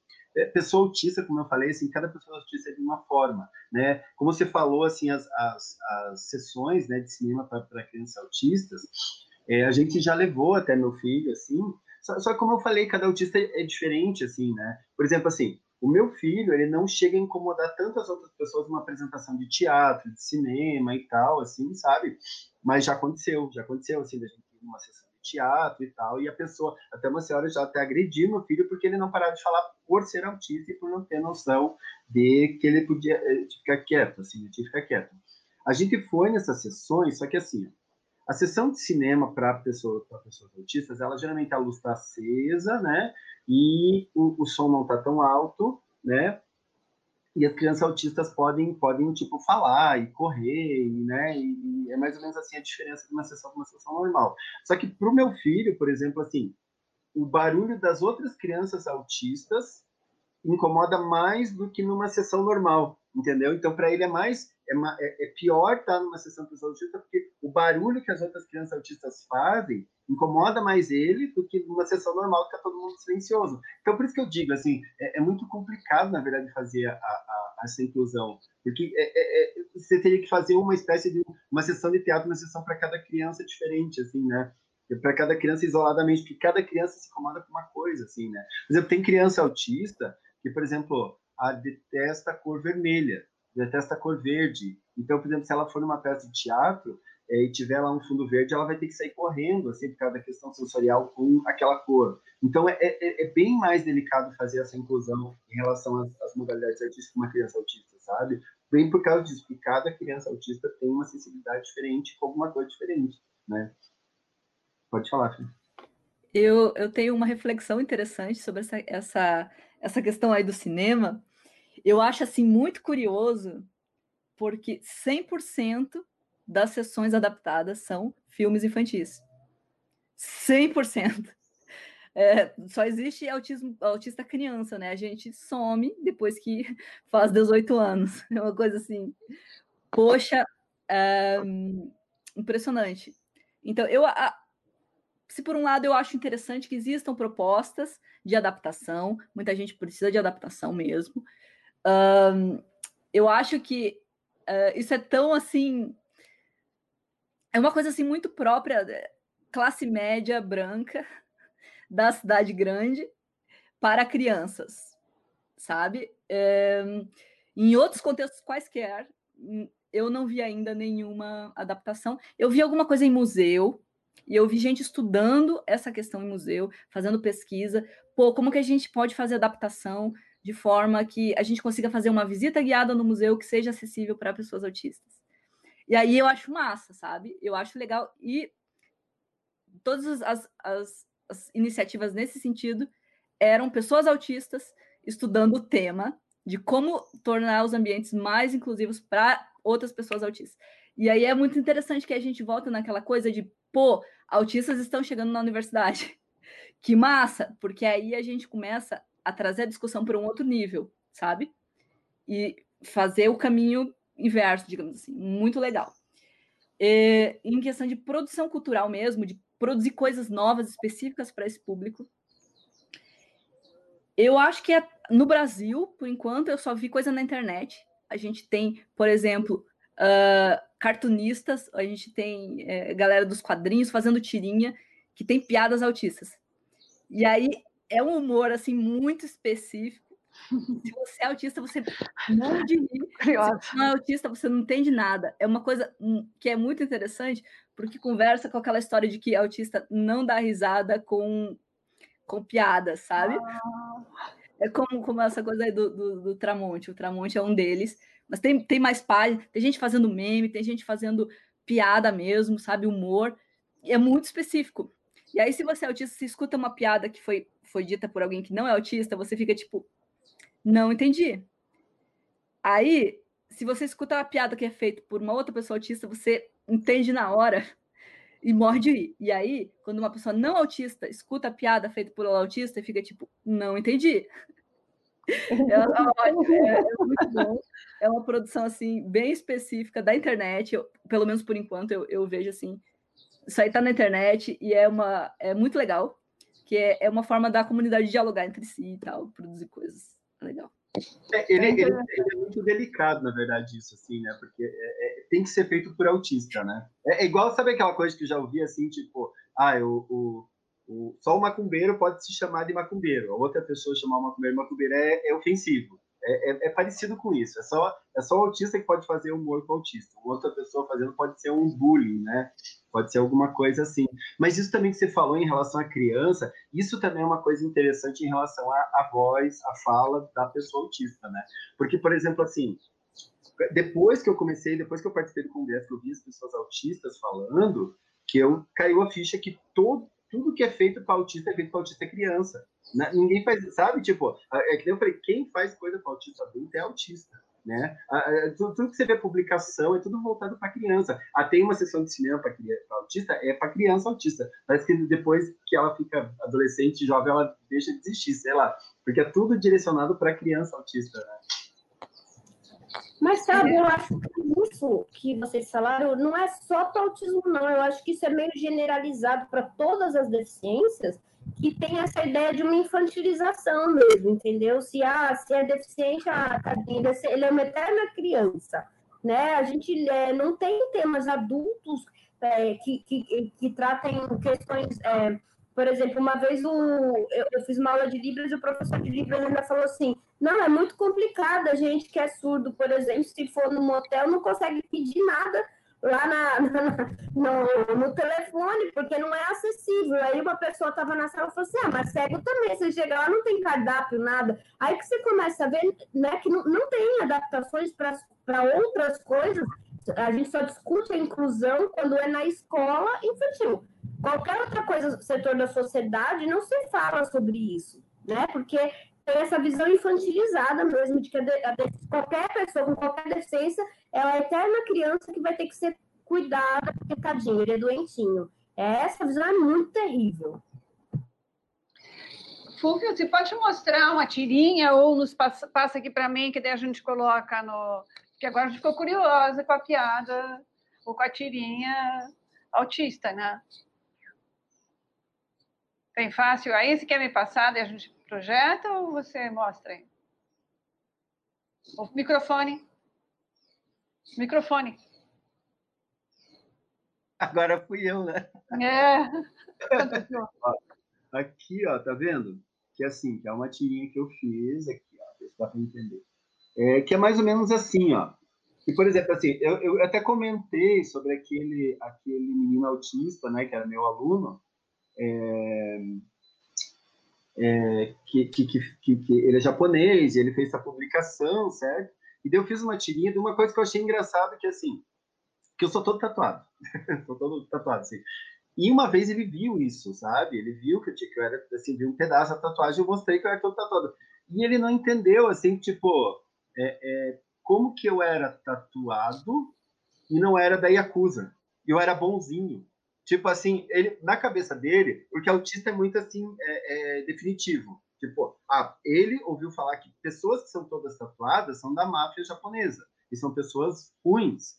E ele falou, mas nossa, como que você é todo tatuado e é bonzinho? Sabe? Isso eu achei super engraçado, que nem eu falei, por, por ser aquilo, aquele estereótipo, assim, né? Ah, porque todo autista, sabe, tipo, tem esse estereótipo, ah, todo cara todo tatuado é, ruim, é uma pessoa ruim. Eu, então, isso eu fiz uma tira, mas é uma coisa que nem eu falei, que dentro do nosso nicho é engraçado porque a gente sente isso na pele, né? Esse estereótipo, a gente mesmo, né? Ah, né? E, mais ou menos isso, assim, sabe? É um exemplo. Assim, mas como eu falei, é muito específico para quem acha engraçado é o pessoal autista mesmo é, é a última pergunta, e daí depois cada um de vocês pode fazer um comentário. A Maria da Graça, cantor Manhani, pergunta: quais as dificuldades que os autistas de grau leve mais enfrentam, especialmente porque os sintomas se confundem com temperamento difícil, esquisito e etc. A Maria da Graça também complementa depois a pergunta que foi muito bom essa visibilidade que vocês estão dando para essa questão autista. Ela tem um filho autista, doutor e pós-doutor em linguagem e autismo pela USP. Ele é membro da Abraça e um militante da causa. Parabéns pela iniciativa. Então, fica a pergunta dela lá para vocês responderem. Quais as dificuldades que os autistas de grau leve mais enfrentam? Porque os confunde, né? O temperamento difícil, ele é esquisito, ele é mal educado e etc. Quem pode falar? Quer falar primeiro? Não, uma dificuldade que eu tenho, que é, que, é, que é surreal, assim, sabe? É de provar que eu sou autista, sabe? É sério, é sério, assim. Eu, tanto que eu faço questão, assim, nas escolas que eu já trabalhei, no, na, na época que eu trabalhei na Secretaria de Educação, assim, sabe? Eu, eu, eu, é, é, e, e, tem uma coisa que até tem a ver com pouca militância, que eu, eu gosto de entregar o laudo. Eu, eu, fiz agora até a carteirinha de autista, assim, sabe? Eu, eu gosto, assim, tipo, ah, eu trabalho na escola, vou lá na secretaria e entrego o laudo, assim, sabe? Falo, ó, é, é, é né, só para vocês saberem que eu sou autista. Daí, tipo, ah, tá, mas a gente precisa fazer alguma coisa e tal. Não, é só para você saber, só para você saber, assim, né, que, que, que, eu sou autista, que eu tenho, né, que ah, pode ser até que um dia aconteça alguma coisa, assim, né, que tem a ver com o meu autismo, mas não, não necessariamente, assim, sabe? Mas, mas sempre tem aquela dúvida, sabe? Aquela dúvida, porque eu, quando eu não estou no estereótipo, pessoas ficam. Na Secretaria de Educação eu tive dificuldades, assim, sabe? Eu, tive, eu, eu mostrei um laudo e a pessoa estava pensando que eu estava assim, ah, ele vai querer fazer corpo mole, vai querer ter alguns privilégios, e não tinha nada disso, sabe? Eu tive algumas dificuldades em relação a isso. Mas é isso, assim, sabe? Tipo, que as pessoas ficam o tempo inteiro duvidando que eu sou realmente autista. Não sei se você tem esse problema também, Fer. Tenho sim. é, e eu, eu iria um pouco mais longe, eu diria que esse problema começa dificu na dificuldade de você acessar um diagnóstico. É, porque a, a, a, condição é tão envolta em um monte de mitos um, que até você, você descobrir o que, que você tem é difícil. Especialmente para a gente que descobriu depois de adulto. Porque hoje em dia, hoje em dia os, os profissionais que atendem as crianças estão muito mais informados sobre o assunto uh, do que estavam, né, quando a gente era criança. Uh, então, para quem é criança, está um pouco, um pouco menos complicado. Não vou dizer que está fácil, ainda não está fácil, mas chegaremos lá. Mas está menos complicado do que é para os adultos. Aí, quando você é adulto, você é, escuta falar de autismo e você de repente se identifica com isso e pensa, pô, eu acho que essa é a resposta para todas as questões que eu estou trazendo, todas as minhas dificuldades. Será que é isso? Vou investigar. Aí você vai ao médico e aí você escuta coisas do médico que estão baseadas em estereótipos, que estão baseadas em mitos. Uh, então, teve uma pergunta mais cedo que alguém falou: pô, será que confunde com outras condições? Cara, até os profissionais da saúde confundem. O que tem por aí de mulher autista diagnosticada como bipolar é um negócio impressionante. E aí elas falam, cara, eu não me identifico com nada do, do, que, tá, do que eu leio sobre bipolaridade. Eu não, eu converso com outras pessoas bipolares, não tem nada a ver. É, o que será que tem de errado, sabe? Será que não é isso? Será que é outra coisa? E aí começa a investigar, vai em outro médico, vai em outro médico, vai em outro médico. E aí chega no autismo, eventualmente, um dia, depois de muita luta, tu chega e descobre, cara, daí é essa, daí, daí sim, abre, sabe? A, a, a sua mente, pô, é, era isso. Era isso que eu, que eu tava procurando, era, era, era a resposta para todas as questões que eu, que eu vinha buscando. Então, acesso ao diagnóstico, primeiro problema de quem é, principalmente de quem é adulto, mas eu diria que para todo mundo que não, não tem um autismo assim tão visível, tão óbvio, é um problema ainda. Segundo problema, você depois acessar seus direitos a adaptações e a apoio, é, que muitas vezes fazem toda a diferença é, na escola, fazem toda a diferença na universidade, fazem toda a diferença no mercado de trabalho. Muita gente tem dificuldade é, de arranjar emprego e de se manter no emprego, porque não consegue provar que precisa de uma adaptação. É, é uma coisa assim, pô, e às vezes é uma coisa muito simples, sabe? Muito simples, que não custa dinheiro, para a empresa, para o empregador, é, mas você tem que provar. E aí a, não é concedido, é um negócio assim, um problemão. E aí, se você não consegue as adaptações e não consegue trabalhar, como é que você vai sobreviver? Como é que você vai desenvolver sua autonomia? Como é que você vai se tornar independente? Você vai ter sua casa, suas coisas? Como é que você vai ter relacionamentos? Sabe? E aí vira um negócio assim, ó, uma coisa atrás da outra. Aí as questões de saúde mental em cima pô, por que, que você é assim? Será que você não se esforça o suficiente? Será que tem alguma coisa errada com você? Você é culpado, você é mimado, você é sei lá o quê. Tem tanta coisa que eles botam como culpa em cima da gente, porque a gente não atende ao padrão, que vai pesando, vai pesando, vai pesando. Quando tu vê, você vai se afundando né, é, em depressão, ansiedade, um monte de coisa. E aí, ó, só problema, só problema. Então, vários problemas, citei já vários problemas. É, eu, eu, acho que essa questão da, da cobrança da sociedade é muito complicada mesmo, porque é, uma coisa assim, as pessoas tendem a, a achar isso muito do senso comum, que é falta de, de, de clareza mesmo, porque não se fala sobre isso, né? Que é assim, que deficiência, o, problema, alguma questão, é quando você está bem. Então, assim, ninguém vira para um cego e fala assim, pô, cara, se esforça aí para enxergar, entendeu? Ou para um cadeirante assim, vamos, dá uma levantadinha aí, faz um esforcinho e anda. Ninguém faz isso.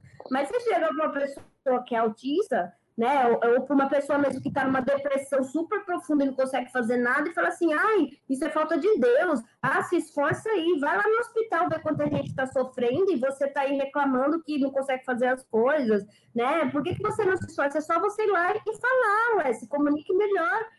Como se fosse só uma questão de, de querer, assim, de se esforçar. A gente tem que entender que é é um limite, tão limite quanto o cego que não enxerga, o cadeirante que não anda, o autista não consegue fazer, né? Só que quando isso não é visível para gente, é muito difícil as pessoas que não têm esse contato, que, enfim, entenderem e aceitarem isso. E aí eu acho que entra naquilo que eu falei lá atrás, que o grande problema não é o autismo, não é deficiência nenhuma, o grande problema é a sociedade, nesse sentido a gente não conseguir entender isso e ficar forçando uma coisa que não é possível, né? e que vai gerar outros problemas, como ela disse, de saúde mental, certamente. Então, gente, vamos encerrar. Depois a gente tem a apresentação do grupeto, mas antes de encerrar, eu queria passar a palavra para vocês, se vocês querem falar alguma coisa, e dizer assim que dá para perceber bem que a, a arte é uma forma de expressão do autista. Se todo mundo entendesse isso, né, poderiam a gente ter muito mais comunicação. Bem, o Silvio está aqui, não sei se ele quer fazer alguma questão. Deixa eu só.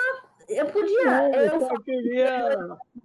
Ah, não, essa desculpa, coisa. Eu quero Fulvio. Essa coisa que a Fernanda falou da piada, isso é engraçado, porque eu acho que isso acontece em todo o micro-universo. Os judeus também. Os judeus entre si podem contar piadas de judeus. Mas se alguém conta piada de judeu para judeu, aí o tempo fecha. Então, essa coisa que ela falou do autista, poder, poderem brincar entre si, mas para os outros, não. É uma coisa muito comum. Eu imagino que isso acontece com todas as culturas e todos os povos. É uma é, é, é o micro-universo que, que se dá o, ao direito de, de, de compartilhar o humor, né? porque o humor é uma forma muito rica de expressão, né? mas não se abre para outras comunidades. Eu só queria agradecer a presença de vocês. Aprendi muito, muito, muito. Eu, é um universo que eu não tenho muito contato, que eu não conheço. Eu conheço pessoas que têm vidas é, complicadas por conta do autismo. O, tem um porteiro que trabalha aqui no meu prédio, que tem dois filhos autistas, e para ele é um problema, porque ele é uma pessoa que vive de salário, tem, tem mora longe, de, o trabalho dele é longe de casa, a escola para os filhos dele é um problema, parece que o grau de autismo dos filhos dele são, é muito complicado ele já, já tentou, pensou até fazer experiência com cannabis. Eu não sei nem se vocês conhecem esse tratamento. Ele está louco para fazer o tratamento com canabidiol, mas para ele é mais complicado porque é caro e precisa licença, precisa autorização, e aí também é um assunto que não foi falado. E nós vamos ter que encerrar agora, até por conta do adiantado da hora.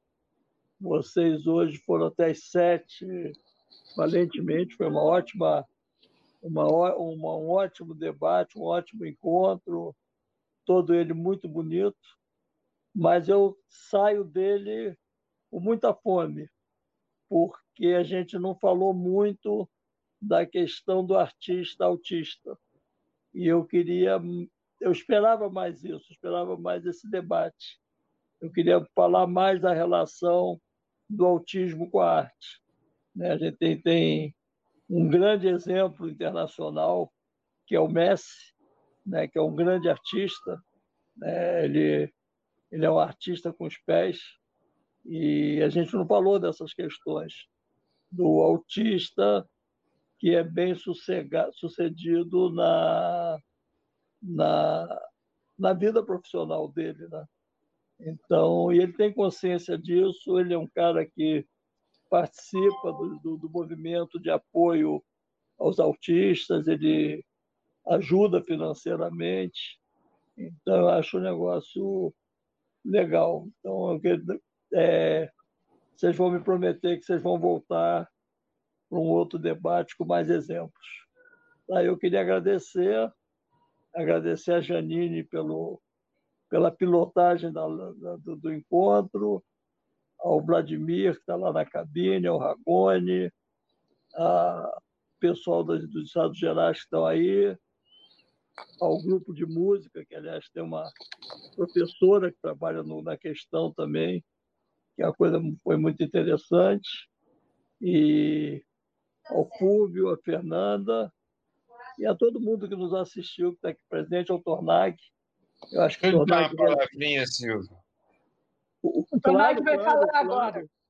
É, claro, por favor, não, Silvio, Silvio tinha Pode... me encomendado uma tradução que eu não consegui fazer uma tradução decente a tempo da, do discurso da poesia que a Amanda Gorman disse na posse do Biden, não é? Em que ela falava é, sobre a montanha que nós temos que subir, que nós estamos subindo, da escuridão, da claridade. É, então eu prometo que fica para depois. Mas eu queria deixar aqui essa pergunta juntando com o meu discurso inicial, não é? Será que essa montanha que a gente tem que subir para escapar dessa escuridão que a gente está vivendo, né? será que nós não não devemos agradecer e aprender com o auxílio luxuoso desses nossos iguais irmãos que vivem no verso, no outro lado, lado de dentro, lado de lá, oculto, aparente. Será que não é aí que a gente vai enxergar o maravilhoso cambiante, nos mostrando como a solidez do cotidiano prosaico se desmancha no ar? Obrigado por afinar nossas antenas e ajudar a gente a captar o maravilhoso. Obrigada, doutor Nag. Lindas palavras. É bem isso, é esse caminho. É, quer falar mais alguma coisa, Fúvio? É, Fernanda? Microfone. Opa. Microfone, Fúvio. Fúvio, microfone. Desculpa aí, gente. Desculpa. Mas então, eu só queria, eu queria agradecer muito pelo convite. A conversa foi super legal, super bacana, né? Ela acabou não, não pegando esse lado assim da gente citar os grandes nomes de artistas é, é, autistas, né? Até, até eu acho até legal a gente citar, fazer outra vez e falar sobre isso, porque o pessoal fala muito do Messi, né? É, é, meio que sempre lembra Messi, Messi, mas tem vários outros interessantíssimos. Tem lá o Anthony Hopkins, o Stanley Kubrick, o Tim Burton, o autor do Pokémon, o Bob Dylan, o Keanu Reeves, a Daryl Hannah, a Courtney Love, tem vários artistas maravilhosos, super bem sucedidos que são autistas e daria uma live só para a gente comentar sobre todos eles, assim, né? né? Todos esses, sobre os, os, os artistas bem sucedidos autistas, assim, né? Mas vamos, vamos, como eu falei, vamos agendar outra vez. E muito obrigado, gente, por, por né, pelo, pelo convite, pela, pela oportunidade de a gente fazer esse bate-papo tão legal, né? E é isso. E só qualquer coisa estou à disposição, né, pelas minhas redes sociais, como Fulvio Pacheco, tanto no Instagram como no Facebook. E é isso. Obrigada. Eu também quero só agradecer aí a oportunidade, foi bacana demais. É, a gente começou, engatou ali na, na, em responder pergunta e foi embora, né? e, e se perdeu no tempo total aqui. Uh, mas é, realmente tem muita coisa para falar. Uh, querendo chamar nós que nós volta. Valeu, gente. Obrigada. Então, o grupeto agora.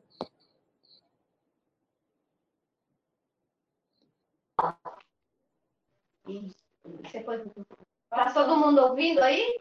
Sim. Legal. Então, assim, só queria pedir desculpa que eu saí da live, é, nem me despedir, porque eu vim arrumar as coisas aqui para tocar. Eu queria agradecer o convite de ter, é, ter me chamado para falar. E é isso, a gente vai divulgando, né? E chegando em mais pessoas é, cada vez mais. Foi um prazer conhecer o Fulvio, a Fernanda, todo mundo. E agora a gente vai tocar uma última música para é, a gente encerrar aqui a live, que é o Cravo Branco. É um sambinha.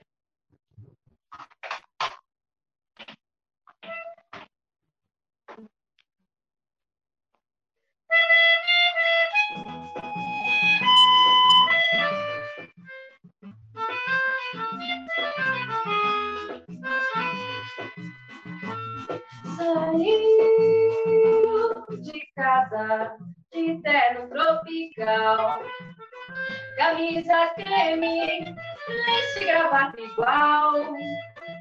Jantou e saiu satisfeito, antes da meia-noite morrer com um tiro no peito. Saiu de casa de terno tropical, camisa creme, gravata igual. Jantou e saiu satisfeito, antes da meia-noite morrer com um tiro no peito. Ela lhe deu cravo, o outro se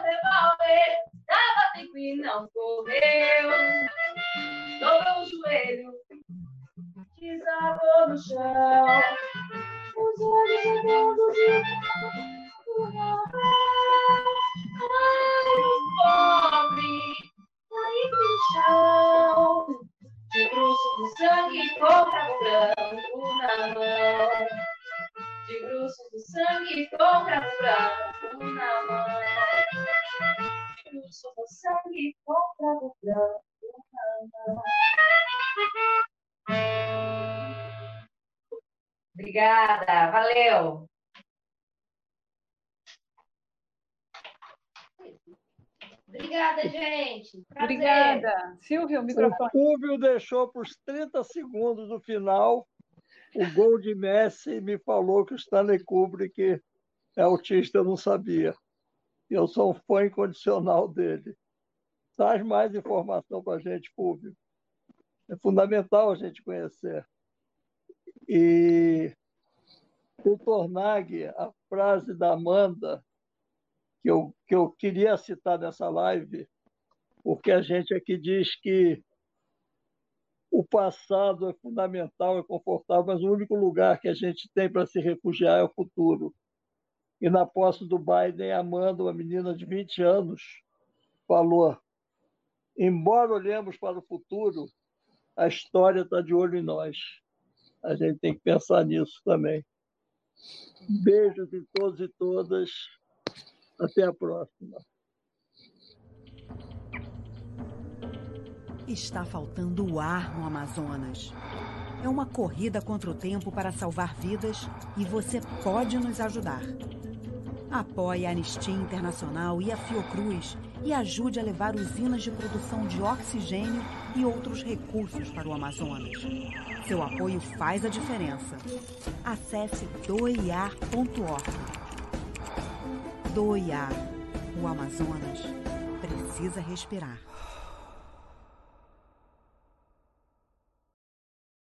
O preceito do artigo 1 parágrafo 1 da Constituição Federal. Todo, poder, poder emana, do povo. Parágrafo único. Artigo 1 da nossa Constituição. Amanhã vai ser outro dia.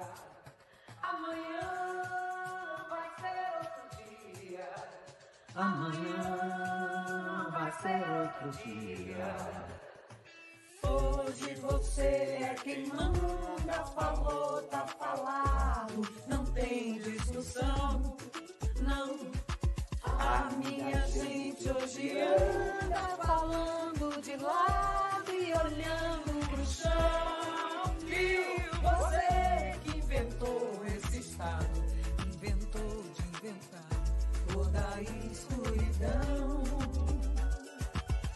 Você que inventou o pecado, esqueceu-se de inventar o perdão. Apesar de você, amanhã há de ser outro dia. Eu pergunto a você, onde vai se esconder da enorme euforia? Como vai proibir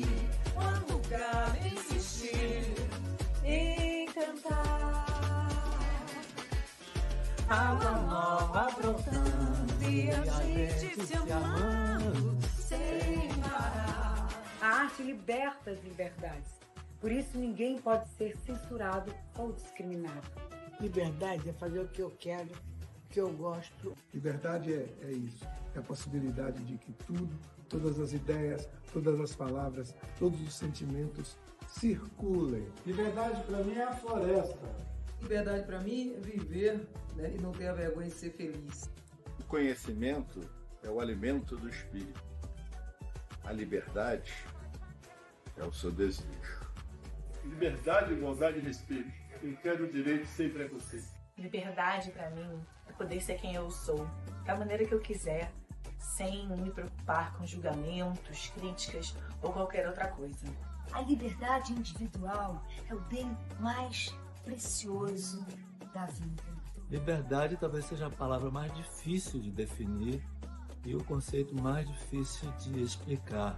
Liberdade para mim é poder sentir todas as emoções, todos os sentimentos sem temer, apenas sentir e viver com as emoções. Não existe liberdade sem igualdade. Para voar é preciso amar o vazio, porque o voo só acontece se houver o vazio.